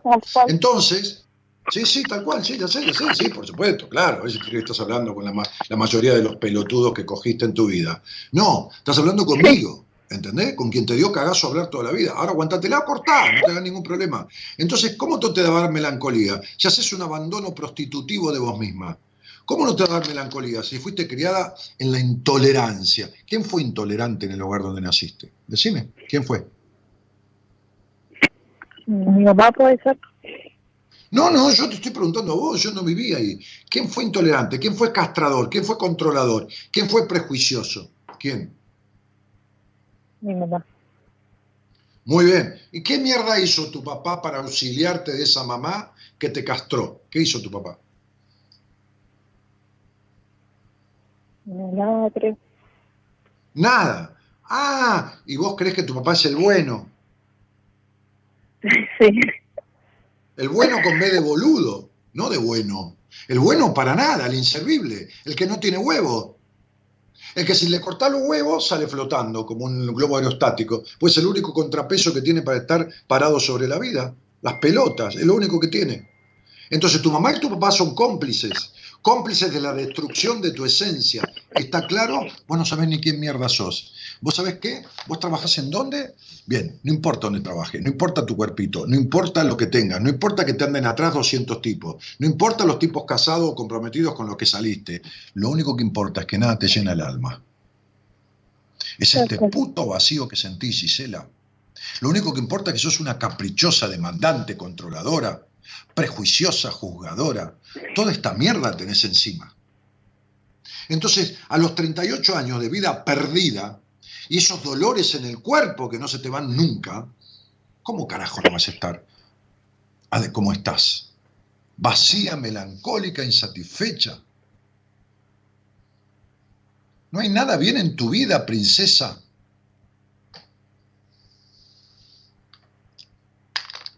¿Te queda claro o cortaste ya? No, no, no, se cortó la, la o sea, se cortó, por un momento se cortó Sí, la sí, transmisión. mejor, mejor. Vos sabés que no te escuchó nadie en tu vida. Tu mamá no te escuchó porque te crió para que fueras la correcta. ¿Te acordás, no? La señorita que corresponde que seas, la cruzadita de piernas. ¿Te acordás, no? Sí. Cómo debes sentarte, ¿no? Eh, Escuchame una cosa. Tu mamá te revisó los cajones de la mesa de luz. Tu mamá te revisó los bolsillos del guardapolvo. ¿Lo sabés esto? Sí. Ah, muy bien. Porque yo sí lo sé. Bien. Tu mamá te castró. Si hubieras tenido huevos, te los cortaba.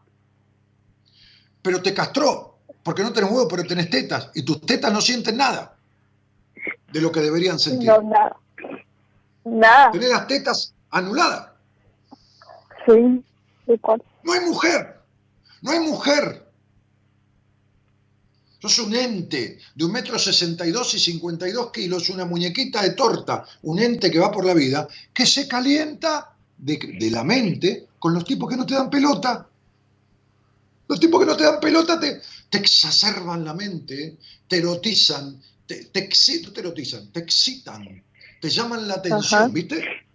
¿Viste? Sí.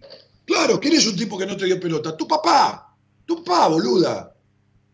Por eso te calientan los tipos que no te dan pelota, porque es el modelo de hombre que tenés. Tu papá no te dio pelota, porque el padre está para decirle a la madre, la reputísima madre que te parió, vieja del orto, deja de criar a mi hija de esa manera, deja de castrarla. Está para eso, está para decirte, hija, a ver, querida, viví la vida con respeto por vos misma, pero qué mierda va a ser esto tu papá si vive adentro de la concha de tu madre. Vive ahí, está metido ahí. Tu mamá es su mamá. Tu papá es el otro hijo de tu mamá. Entonces, a la mamá no se le discute. A ver si te echa de casa. Bueno, entonces todavía vivís con tu familia. ¿Qué mierda de familia es esta? Son tus parientes. ¿Qué va a ser tu familia? No son tu familia. Familia es la que uno elige de la vida porque lo beneficia, lo acompaña, lo apoya. Familia son mis amigos, que yo estuve enfermo, internado y venían a ofrecerme plata, acompañarme. Algunos de ellos, no todos, en representación, en representación del resto, del resto de los amigos. Flaco, ¿qué necesitas? Flaco, esto. Y lo mismo hago yo con ellos. Ellos son mi familia. Familia es lo que uno elige de la vida. Familia es lo que lo alimenta, lo que lo ayuda a ser. Familia es esto. La familia no es la que te parió, ni la que te limpió el culo, ni te mandó al colegio. Esa no es la familia. Familia es mi mujer. Salió y me dijo, ¿y yo? Me dijo ahí del otro lado, ¿y yo? Hablo todo el día de ella. No, no hay nada que le alcance. Entonces, no, pero digo, entonces Gisela, ¿qué haces a los 38 años esperando que tu mamá te dé permiso y que te diga, te quiero mucho, anda tranquila, hija, anda, anda, anda, querida, anda? Tu mamá es una melancólica, sufrida. Y vos sos igual que ella. Como digo siempre, sos una mala copia de tu madre. Entonces, ¿querés cambiar? ¿Querés hacer esto? Bueno, dale, ahora contame qué hiciste para lograr eso, eso que vos le llamas cambio. Nada. ¿Qué hiciste? Y bueno, listo. Entonces, ¿de qué querés hablar? ¿Qué querés que te dé los tips de cómo eh, lograrlo? Sería como decirte por radio cómo curarte un cáncer de ovarios. Sería lo mismo, lo mismo de imposible. Imagínate que yo sea médico, vos tengas un cáncer de ovario, mira qué tal, doctores, mire, hace eh, cinco años que tengo el cáncer de ovario, y cada vez está más grande, ¿no? Estoy en la cama, tirada acá, me dice cómo lo arreglo, ¿y cómo mierda te lo digo? Tenés que ir al médico, te tiene que tratar. Bueno, no tengo nada para decirte, dice. Vas a hacer una depresión, o vas a hacer una baja de defensas y una enfermedad autoinmune. Y todo esto que haces, y lo insólito que te sucede en la vida todo el tiempo, mi, mi, cielo, te va a seguir sucediendo. ¿Viste que tenés todo controlado y te explota todo por todos los costados y se te va la mierda el control? Eso te va a seguir sucediendo. Y vas a seguir en este estadio de que no sabes contestar, no podés contestar ni quién sos ni qué querés. No tenés ni la más puta idea de quién sos ni qué querés. Y toda la decisión en tu vida es una vacilación. Sí, pero no, pero lo hago, no lo digo, pero lo digo, pero no lo hago, pero lo hago, pero ni lo digo ni lo hago, pero esta es tu vida. Gracias. Esta es tu vida. Y lo único que te reconforta es que ande algún pelotudo oliéndote el culo atrás tuyo. Y, y, te dura dos minutos la reconfortación porque después te importa tres carajos. Es como si necesitaras la mirada de un hombre sobre tu culo todo el tiempo. Al pedo. ¿Entendés? Al recontra pedo. ¿Dónde era que vivías, princesa? En Mercedes Corrientes. Eso es, en la provincia de Corrientes. Bueno. Es paradójico, como te dije. Apellido alegre y semejante tristeza. Vivir en la provincia de Corrientes y no tener un carajo de energía. Es, como vivís en la provincia de Corrientes, estás totalmente desenchufada de la vida. ¿Entendés? Corrientes y desenchufe. Bueno, sí. dice, sí, ok, necesitas conectarte a la vida. Te pegué una buena sacudida, una buena cagada a pedo y una buena, un buen descubrimiento de todo lo que sos y lo que han hecho en tu hogar. Por eso te dije al principio, vamos a ver si tu familia es familia o simplemente son parientes. A ver, no, no, son malos, no son malos, porque ellos viven peor que vos si han vivido en el sacrificio y no han vivido en el disfrute nunca. Lo sabés, ¿no? Eh, creo que sí, sí, sí. Sí, es un sacrificio. Tu hogar es sacrificio, puro esfuerzo, sacrificio. Nadie festeja la vida nunca. Sí, en Navidad brinda, no manda a cagar. ¿Entendés? O sea, esto. Mirale la cara a tu mamá. A ver, cerrá los ojos. Vamos a hacer un ejercicio. Cerrá los ojos. Mirale el rostro a tu mamá. Mirale los ojitos, todo. Mirá la cara que tiene. ¿Cómo querés que esa madre con esa cara te habilite a vos y te contagie libertad, bienestar y felicidad y permiso para la vida? ¿De dónde? Imposible. Imposible. Bueno, listo. Algún día vas a tener que decidir, Gise, hacer algo con todo este quilombo. Que se arregla, por supuesto.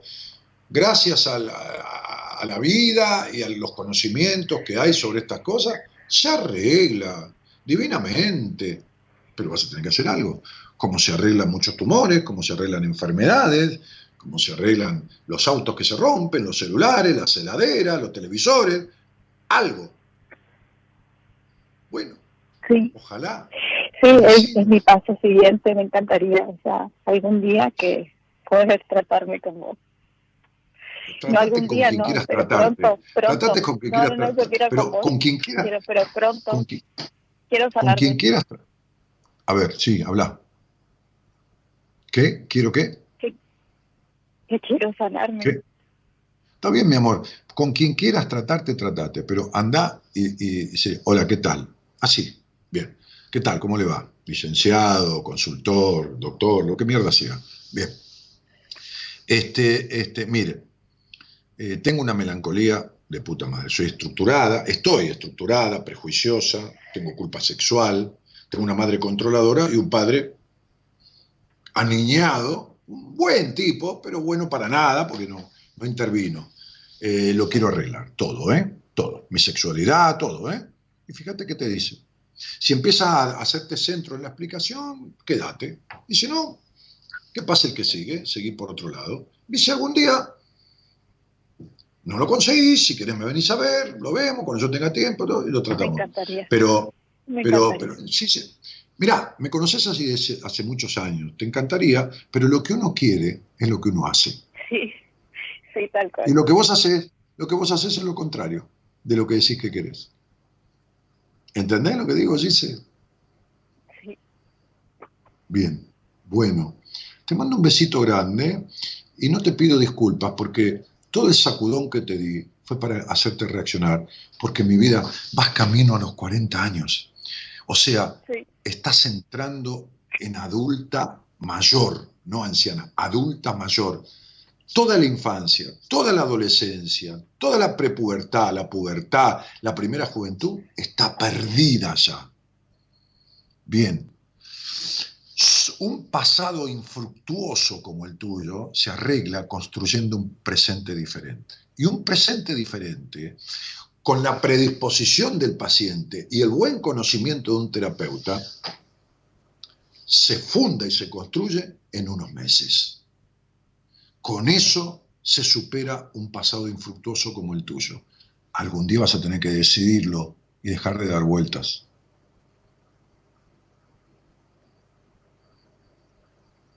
¿Ok? Sí, eso quiero, eso quiero, así que eh, Te, quiero. te man- te mando- que tengo que te poner mando un beso. Te mando, te mando un beso grandote Daniel. entonces. Acordate que todo lo que te pasa, o en un 90% de lo que te pasa, es consecuencia de lo que vos haces o de lo que vos no haces. ¿Está claro? Está claro, Daniel, gracias. Besos. A vos. y abrazos. Te mando un beso grande, no seas boluda, no llores, dale, quédate bien, que se arregla, dale, chao. Chao. Gracias, gracias, Daniel. Chao. Somos Gracias, la buena gracias. compañía que no ve el medio vaso vacío, pero igualmente, de 0 a 2, lo llenamos juntos. Buenas compañías. Con Daniel Martínez. Deje de preguntar y de buscar respuestas. Escuché mi voz y el timón cambió de dirección. Volver a comenzar. Cuando el amor acaba en guerra, me enseñó a crecer y a la fuerza del perdón. Ya tuve el agua hasta el cuello y contra el viento otra vez pude ponerme de pie porque aprendí siempre llega en su momento. Que fin es el principio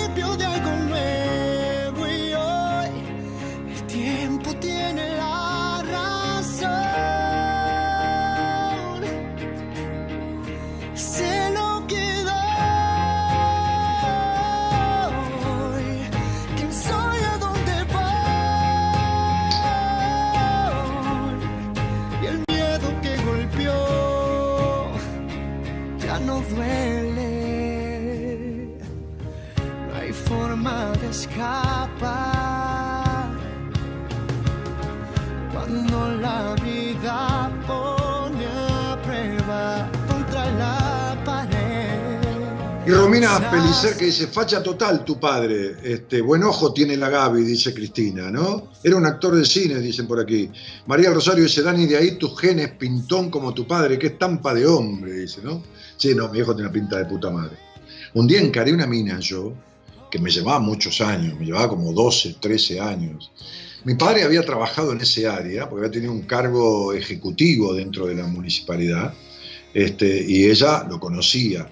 Este, y entonces yo, mientras estudiaba abogacía, este, en los principios de, mi- primer trabajo formal, trabajé en la municipalidad, que, mi madre me consiguió un trabajo para bancarme mis estudios, porque yo no quería que mi papá me bancara los estudios. Entonces un día a esta mina, que se llamaba Marta, linda, linda mujer, yo tenía 18, ella tendría 30 años, la encaro. Me conocía ella, porque mi madre era compañera de ella de trabajo. Entonces un día en el mostrador de la Secretaría de Gobierno en la municipalidad, me trae ella no sé qué, yo le llevo un expediente, qué sé yo, qué carajo, no sé. Yo trabajaba en salud pública, este, en un hospital de la esquina de la municipalidad, y no sé qué le dije, qué huevada de pendejo, Marta, este, qué linda que estás, o qué, sé- qué buena que estás, te llevaría a tomar algo, cualquier cosa. Me, me encaraba, a los 18 años encarás como chancho las papas, ¿me entendés? Entonces me dice, me mira así, ¿no? Me mira así, una guacha, una, mina muy lanzada, y me dice, ¿qué decís, pendejo? Salí de acá, tráeme a tu papá que está 10 veces mejor que vos. Me agarró un complejo de la puta madre. Maravillosa Marta. La otra vez hablaba con el hermano, yo, este, que es un amigo. Ay, Dios santo, bueno. Eh, bueno, dale.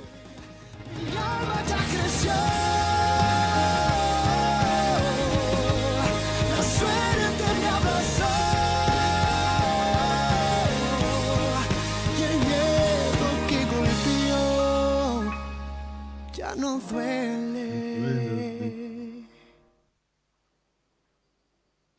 Gaby Alma dice, madres castradoras, idem. Romina Pelicer dice, qué mal nos hacen los padres a veces. Y sí, Romy, fíjate cómo quedaste vos. Fíjate lo perfectita que intentás ser, ¿no? Y razonadora. Este, familia se elige, la sangre no quiere decir nada. Claro, tal cual, ¿te gustó la frase?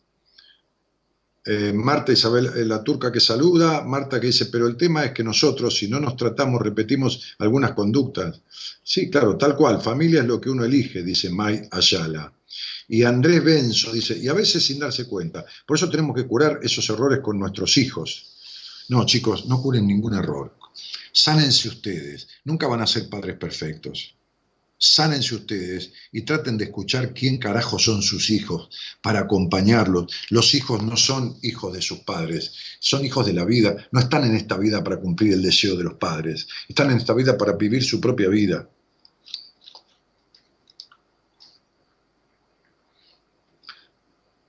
Cuánta razón, dice Mer, es canalla, ¿no? Ese es su nick. Ve a Cobres y dice, así estoy, vacía, melancólica, insatisfecha y con 39 años, no sé dónde estoy parada. ¿Y qué haces, Beatriz, con eso? ¿Qué haces con eso? Y encima hay dos, mira, os pones fotito de hace 15 años atrás, o tenés una carita de nena porque te quedaste ahí en la infancia y vivís como una nenita, porque sos una mujer aniñada y tu cara lo refleja. ¿Qué se hace, Dani? Ah, sí, sí, sí. Y anda a la fuente de los deseos, boluda, y, y una moneda. ¿Qué se hace? ¿Pero qué querés que te arregle la puta vida que tenés a través de, de- de- de- un Facebook? ¿Me estás jodiendo? ¿Me estás jodiendo? ¿Entienden lo mierda que consideran su vida? ¿El poco valor que le dan a la vida? ¿Que quieren que yo les resuelva en una respuesta de Facebook una temática eh, conflictiva y traumática de toda la existencia que llevan en la vida? No se puede dar lo que no se tiene, dice María José. María José, vos no podés dar libertad. Porque nunca la tuviste. Vacía, melancólica, no sé quién soy, dice Gaby Alma. Está bien. ¿Qué haces? ¿Qué carajo haces si tenés la heladera vacía y no tenés que mierda comer? Vas, pedís prestado, te pones a laburar, ganás la guita y llenás la heladera. Ahora, ¿qué mierda haces con tu alma vacía, Gaby? ¿Alma? ¿Qué alma? Si no sabes ni dónde tenés el alma. ¿Y qué se le dice a esa madre? Una mierda, ¿qué le vas a decir? Deja que tu mamá elija su vida, pero deja de ser una copia de ella. ¿Cómo podemos hacerle cambiar esta vida de sacrificio a nuestros viejos? Pero cambia la tuya, hermano, dejen de hablar boludeces. Esto es lo mismo cuando una paciente empiezo yo, empieza a sentir ciertas diferencias, ¿no? Empieza ya al mes, mes y pico, empieza a sentir que, claro, algo pasa, ¿viste? Empieza una cosa de transformación, ¿no? Mes y medio, a veces dos meses, bueno, no importa. Ahí anda, ¿no? Bien. Entonces, che, Dani, ¿te puedo mandar a mi mamá? Bien pedo, le digo yo. ¿Por qué? Porque les da culpa empezar a sentir bienestar por una madre que nunca lo sintió. Entonces quieren que yo arregle a la madre. Entonces siempre digo lo mismo. Cuando terminemos, si querés y tu mamá te dice, le ofreces tratar, intentar y lograr transformar su vida y arreglar ciertas cuestiones. Cuando terminemos. Hoy le pegué una cagada a pedos a la madre de una paciente mía del exterior. Una cagada, a, a- a mi paciente ya está, ya está de alta. Le pegué una cagada a pedo, pero una cagada a pedo. Por eso le dije, por eso tenés una hija que era infelizmente pelotuda, porque así la hiciste vos. Esa es tu responsabilidad. No es tu culpa, pero es tu responsabilidad. La hiciste mierda a la piba. Y se angustió y se cagó llorando. Y jodete. La recagué a pedos. Pero la voy a sacar no buena, excelente. Va a salir esa mina con 50 años, va a salir un hembrón reluciente como el otro día. Una supuesta vieja, supuesta vieja, diría cualquiera de las de 25 o 30, una supuesta vieja de 60, prejuiciosa, estructurada, controladora, melancólica, pero tres veces peor que la piba que se al aire y que las que están posteando ahí. Le di el alta y la quise sacar al aire. Tengo, tengo grabado en mi celular, bueno, no tengo acá de paciente, donde le ofrezco salir al aire. No se animó. Dije, salí al aire. Salí al aire para que la gente de 60 años se dé cuenta que después de 60 años de esta vida de mierda que tuviste, podés hablar y que tu voz suene como suena, con campanita, que puedas decir, pero me siento plena, me siento feliz, disfruto, hago esto, hago lo otro, nunca sentí esto. Salí al aire, no es para que todas las viejas de 60 años vengan a verme a mí, ni todas las de 30, todas, porque yo no puedo atenderla, no tengo lugar. Es para que se animen a hacer algo por sus putas vidas. Bueno, yo entiendo, ¿viste? Poner al aire a una persona que esto, yo sé, no es fácil. Pero la invité a salir al aire, no para propaganda. Para que, como premio para ella, como premio, como, como, como reconocimiento y para agradecerle al aire que a los 60 años, que a los 60 años le entrega la cabeza a un tipo que hace poco conoce y me entrega el alma y transforma desde su manera de pensar hasta su genitalidad a los 60 años.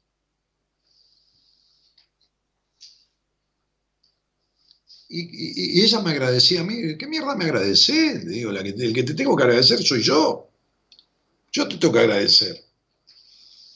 ¿Vos te crees que está bien? Por supuesto que yo vivo de un honorario. Por supuesto, tengo un auto y, y como y me tomo una botella de vino y la tengo que pagar, como cualquiera.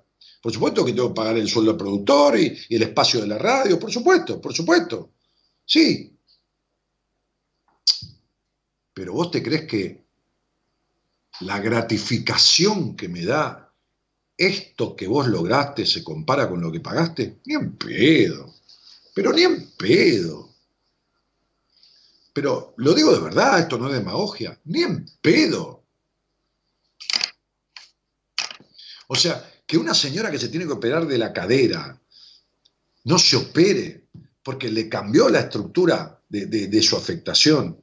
Que alguien que me escribió desde España se quedó sin hipotiroidismo. Que, que- que- que- que alguien se sacó un psicópata de encima, como si nunca lo hubiera conocido. ¿Qué mierda se va a comparar con la plata que, me- que- que me paga? O Que le paga, sí, que le paga Marita que administra todo. Pero bueno, es parte de mis honorarios también. Pero, ¿qué mierda se va a comparar? Ni en pedo, pero ni en pedo.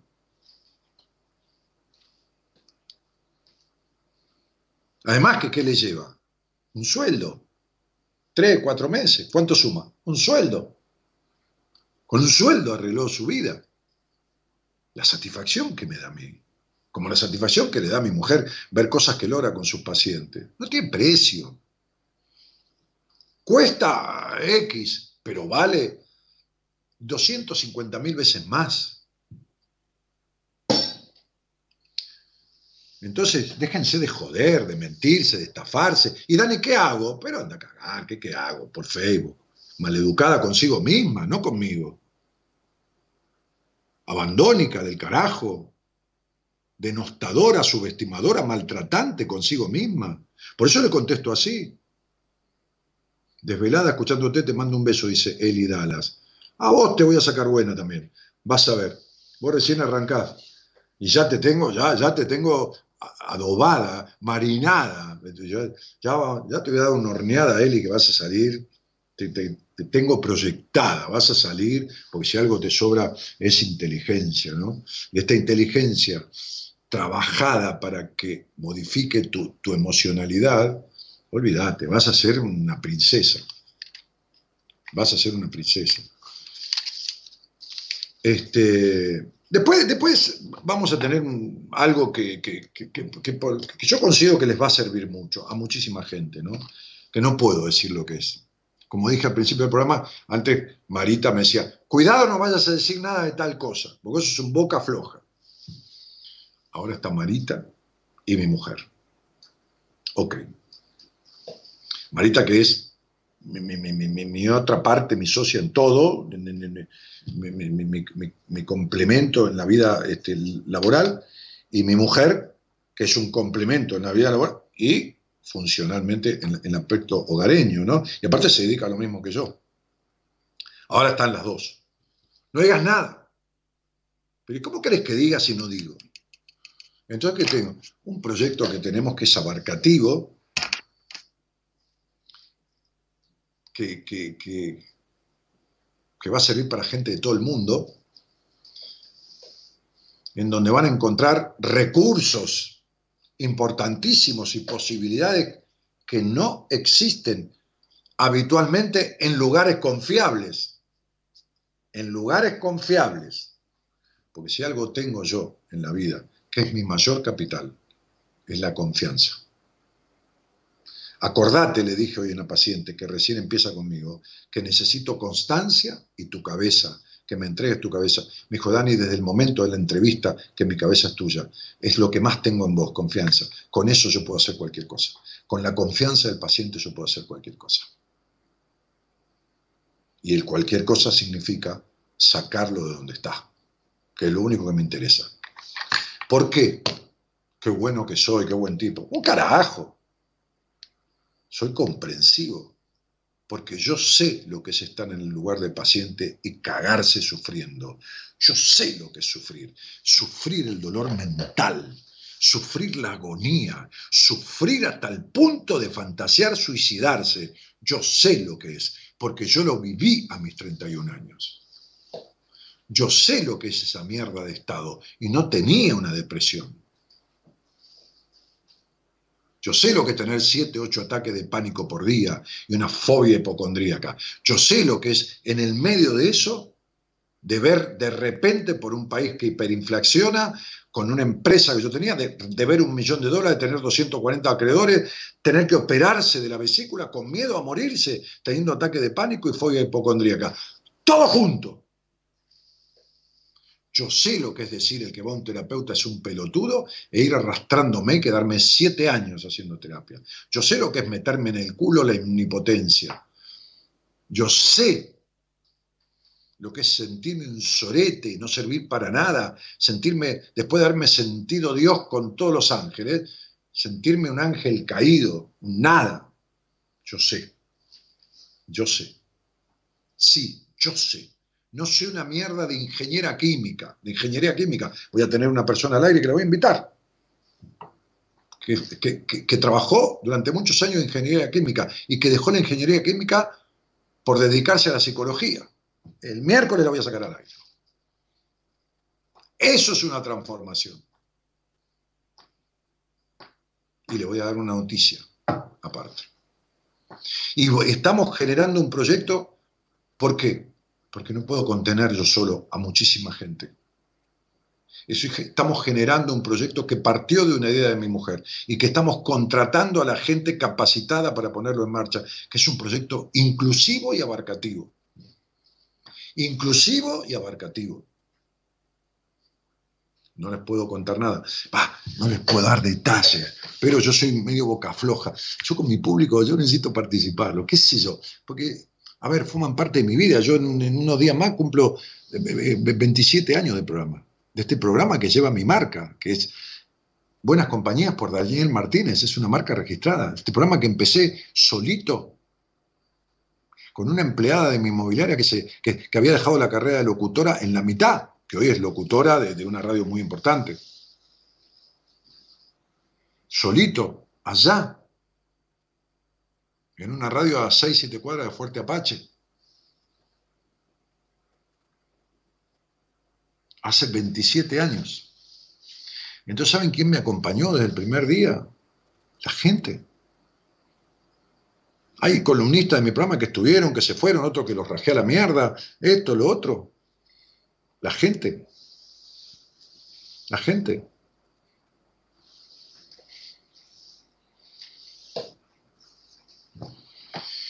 Y hoy en día la estructura de, de, de, de, todo el sostén del programa está basado en Marita y, en mi mujer desde hace un año y medio, dos, que se independizó y se fue de la empresa de, médica donde trabajaba y dedicarse a la salud física para dedicarse a la salud psicológica.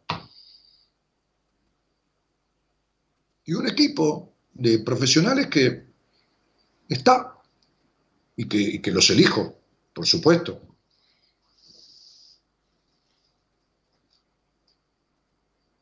Entonces estamos armando un proyecto que yo lo siento como de puta madre, como de puta madre, pero de puta madre de verdad.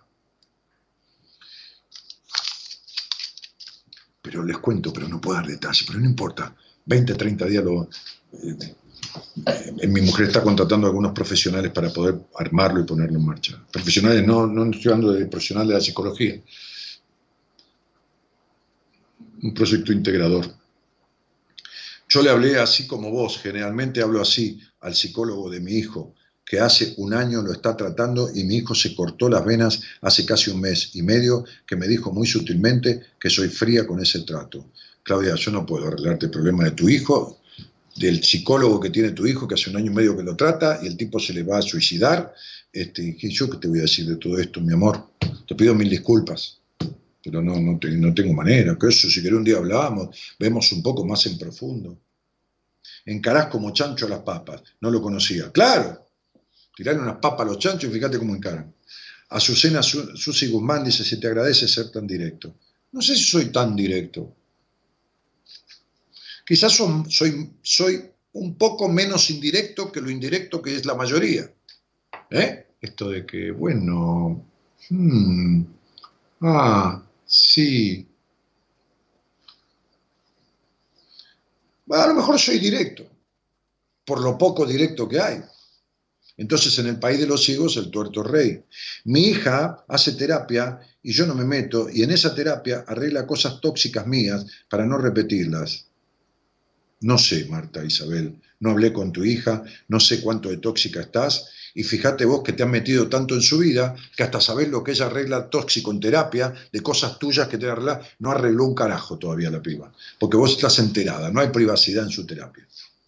Todavía te le metés, mamita, ¿qué te parió? Vieja metida. Soy muy crudo, pero me encanta, dice Dani Gómez. Yo soy muy crudo, ¿te parece? ¿En serio? ¿Soy muy crudo o soy menos cocinado que la mayoría? ¿Cómo querés verlo? ¿Medio, medio lleno o medio vacío? ¿Qué querés que le diga a la piba que salió al aire que tiene 39 años y toda la vida perdida? Que finge orgasmo cuando coge. ¿Qué querés que le diga? Bueno, mira, este, tendríamos que ver despacio, este, y algún día, si querés, me ves, y vamos conversando de esto que te pasa, este, para ir descubriendo, porque vos tenés las herramientas para salir de esto, yo te voy a acompañar a que las encuentres, anda cagar. ¿Crees que le, ¿Qué crees que le diga Daniel Gómez a una mujer de 60 años que tiene 60 años de su vida perdida en rigideces, estructuras? ¿Qué querés que le diga? Este, bueno, contame, a ver. O mejor pongo su numerología y le canto las, las 40 y se terminó el asunto. Digo, acá hay que arreglar esto, vieja, lo otro, lo otro, lo otro. Y, pensalo, si te gusta, escribirme dentro de tres meses porque ahora no tengo tiempo y arrancamos. Y si no, que Dios te ayude. ¿Qué querés que le diga, flaco? Carolina Stull dice, no sé qué carajo dice porque se me borra, eso demuestra mientras hay vida y esperanza, nunca es tarde. Bah. Ay, Dios santo, qué teórica que es esta por favor. Este, hola, qué buena compañía. Primera vez que escucho el programa. Gracias, dice Ana Josefina Raposo. Daniel, gracias por todo, dice Marcos Rodolfo Cencenarro. Yo atendí una paciente tuya, Marcos Rodolfo. Digo, una pariente, no una paciente. Alejandro, o sea, Daniel, sos una guillotina psicológica para cortar lo que no sirve. Eh, eh, estás contando, contá, decilo, dice Pilar Duma. No, no puedo decir nada, no, no, no. No digo porque eh, prometí. Qué intriga, Dani, dice Gabriel. Animate, dale, soltá. No puedo, chicos, porque le prometí a mi mujer y a Marita que no iba a contar nada. Te digo verdad. Sos un capo, Marta. Hoy empezaba el programa y mi mujer dice, no vas a contar nada, ¿eh? Dije, un poco. Mirá, decí lo que quieras sin decir nada, me dijo. Estuvo bien la frase, inteligente la guacha. Es- Está Gaby al lado, le va a dar un tape enseguida, dice Macarena. No, no está, está en el cuarto allá. Anadía Guadalupe dice, estoy, eh, Daniel, estoy en la habitación, dice, jajaja. Ahí está Gaby posteando, mira. Qué intriga, dice Anadía. Decilo, porfi, dice Pilar. No, chicos, no, no rompa la bola, no puedo. Daniel, tenés unos huevos tremendos. Apretado entre dos mujeres y ya casi largando todo lo que no podés contar. Claro, Renzo. sí, no, tengo unas pelotas de toro, ¿eh? Olvídate. Sí, sí, tengo unos huevos. Ya mañana, mañana Marita que anda, anda chequeando todo, porque Marita chequea todo, Marita controla todo. Marita vale por 14. Mañana Marita me va a decir, casi se te escapa lo que no tenés que decir. No, no, terrible. Che, sería colosal que se siga tu emprendimiento, tu proyecto y alguien siga tu carrera. Suerte de taumaturgo, Patricia. Suerte de dramaturgo, ¿será? No sé, no entiendo lo que, la palabra que quisiste poner. ¿Cuánto caudal? Dice, la propia experiencia de vida desarrolla la empatía y la comprensión de lo que estás hablando. Pero, a ver, por eso Albert Einstein, no, Albert Einstein no. Mm, Newton, creo. Bah, algunos de estos dos tontos. estos animales del saber. Alguno de ellos dijo, este, lo importante es la experiencia, lo demás es información. Claro. Y yo digo, la información no alcanza ni en pedo. Lo importante es la formación. La forma. Hoy me decía, pero entonces, me decía una paciente, la mayoría de los psicólogos se hacen los boludos. Que te-". No, no, no saben, pero no saben que no saben. Este es el problema. Nadie habla de que alguien estafe. Siempre hay estafador en todos los órdenes de la vida, pero eso no, no, existe en la psicología como cosa eh, eh, preponderante. ¿eh? Cuidado, no se equivoquen. Es una de las carreras y, de las profesiones que menos gente estafadora tiene. Estafador a sabiendas, estafador perverso, de, de lo que menos hay. De lo que menos hay, palabra. Pero te cagan la vida, porque no saben que no saben. Entonces, no hablo de todos, ¿eh? gracias a Dios, no saben que no saben. Entonces, como no saben que no saben, no aprenden para saber. ¿Y cuál es la cuestión de aprender para saber? Resolver sus conflictos personales, porque si no los reflejan en el paciente, no los pueden ver en el paciente, porque si los ven, le representa una contratransferencia negativa, es decir, se ven reflejados de lo que no pueden resolver.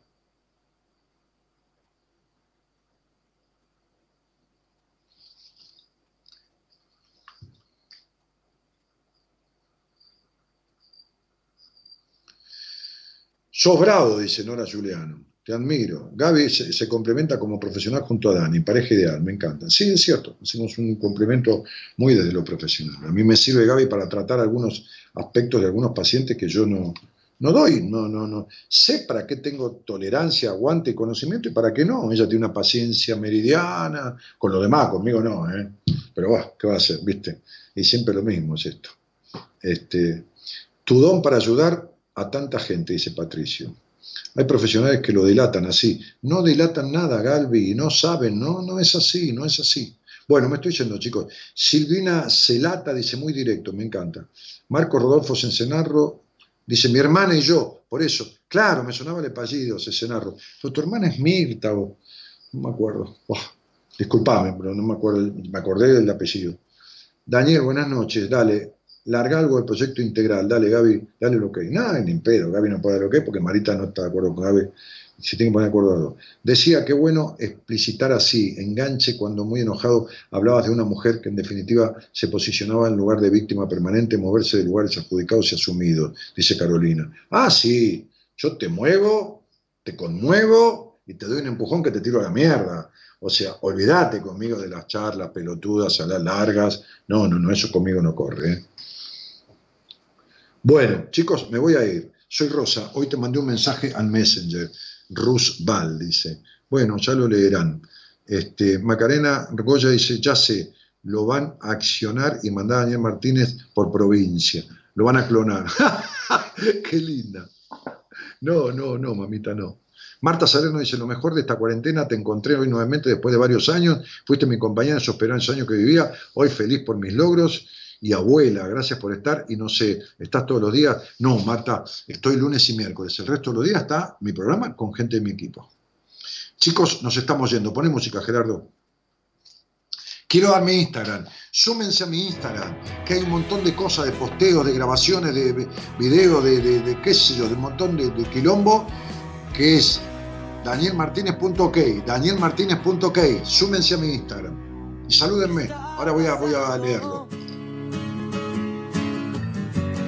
Que te cuesta sonreír, estás temblando.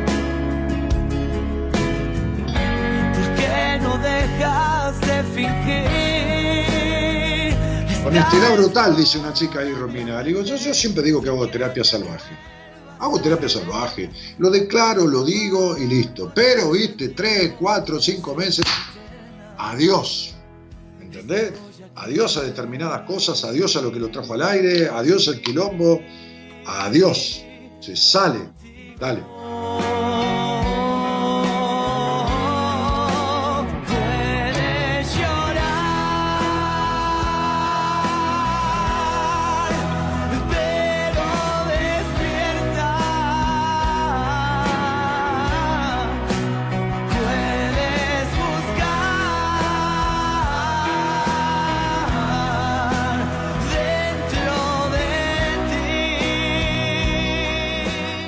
Lugar que hay que buscar, como decía el oráculo de Delfos, que siempre lo repito en la entrada, el lugar de más sabiduría del universo en ese momento, donde el dueño del mundo, Alejandro Magno, se hincó, ¿eh? se arrodilló simbólicamente delante del viejo mendigo ¿eh? que estaba en la puerta, un sabio de la vida. El oráculo de Delfos que decía, conócete a ti mismo. ¿eh? Gerardo Subirana en la operación técnica y la musicalización. Dale. Estás temblando. ¿Por qué no dejas de fingir? Esta es la hora de aprender. Sé que te vuelvas a querer. La cuesta abajo ya hace tiempo se hizo eterna. Estoy aquí. me dice Gerardo, me llamó una señora que me dijo que estás loco por cómo hablar. Que se vaya a la concha de su hermana, la señora, decir. Loca está ella como un plumero que no entiende un carajo. Bueno, este. eh, eh, en, la, en- la- en la producción está Gerardo Comito. Yo tengo 65 años. Hice toda mi vida lo que se me cantaron las pelotas y hablé como se me cantaron los huevos y pagué los precios de ser quien se, se me cantó las bolas. Y sigo igual. Entonces yo no apelo ni a tener 7 millones de seguidores ni 400 mil pacientes porque no puedo contenerlos. Así que el que quiere que se quede y el que piense que estoy loco, que es una proyección de sí mismo porque está loca, este, que se arregle. Yo no voy a hacer el programa para que ella esté contenta. Que tenga suerte, mandala a la mierda. Dale. arrastrarte el huracán. Llévase todo. Eh, en, el otro extremo de Buenos Aires, este, Gerardo en el microcentro, a dos cuadras del obelisco, en los estudios centrales de AM 1220, Ecomedios, y en el otro extremo, va, en el centro geográfico de Buenos Aires, por allá, por, la zona de, Flores, Caballito, por allá, ¿eh? este, este, eh, Gonzalo Comito, el productor del programa, triangulando, yo más o menos un costado ahí, geográficamente, entre medio de ambos, nada, conduciendo este programa. Mi nombre es Daniel Jorge Martínez, el programa se llama Buenas Compañías. Mañana, ¿quién está? Gonzalo, ¿me pusiste acá? Mañana Noemí, la licenciada Noemí De Vito, madre de cinco hijos, abuela, profesora de matemáticas, licenciada en psicología, docente universitaria. Mañana la licenciada Noemí De Vito, ¿eh? del equipo de profesionales de Buenas Compañías. Le mando un cariño grandote, Dani, te queremos, dice Andrea, que se vaya a la casa de la Lora, dice Cristina Braida. Me gustó eso que se vaya a casa de la Lora. Que se vaya a la mierda. Este, este, y, bueno, nada. Eh, chicos, eh, eh, les agradezco mucho. A ver, yo elijo que me quieran, boludo no soy, no soy autodestructivo. Ahora, si para lograr que los, que los demás me quieran, me tengo que dejar de quererme yo, traicionarme y hacerme mierda, convertirme en lo que no soy, me quedo con mi cariño solo y que me odie todo el mundo. No es así, nunca lo fue. Centenas de miles de personas han pasado por este programa y centenas de miles de personas seguirán pasando durante mucho tiempo. Buenas noches a todos y gracias por estar. Chau, chau.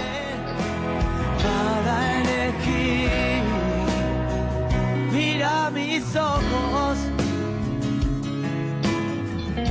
puede arrastrarte el huracán, llevarse todo. Y conmigo podrás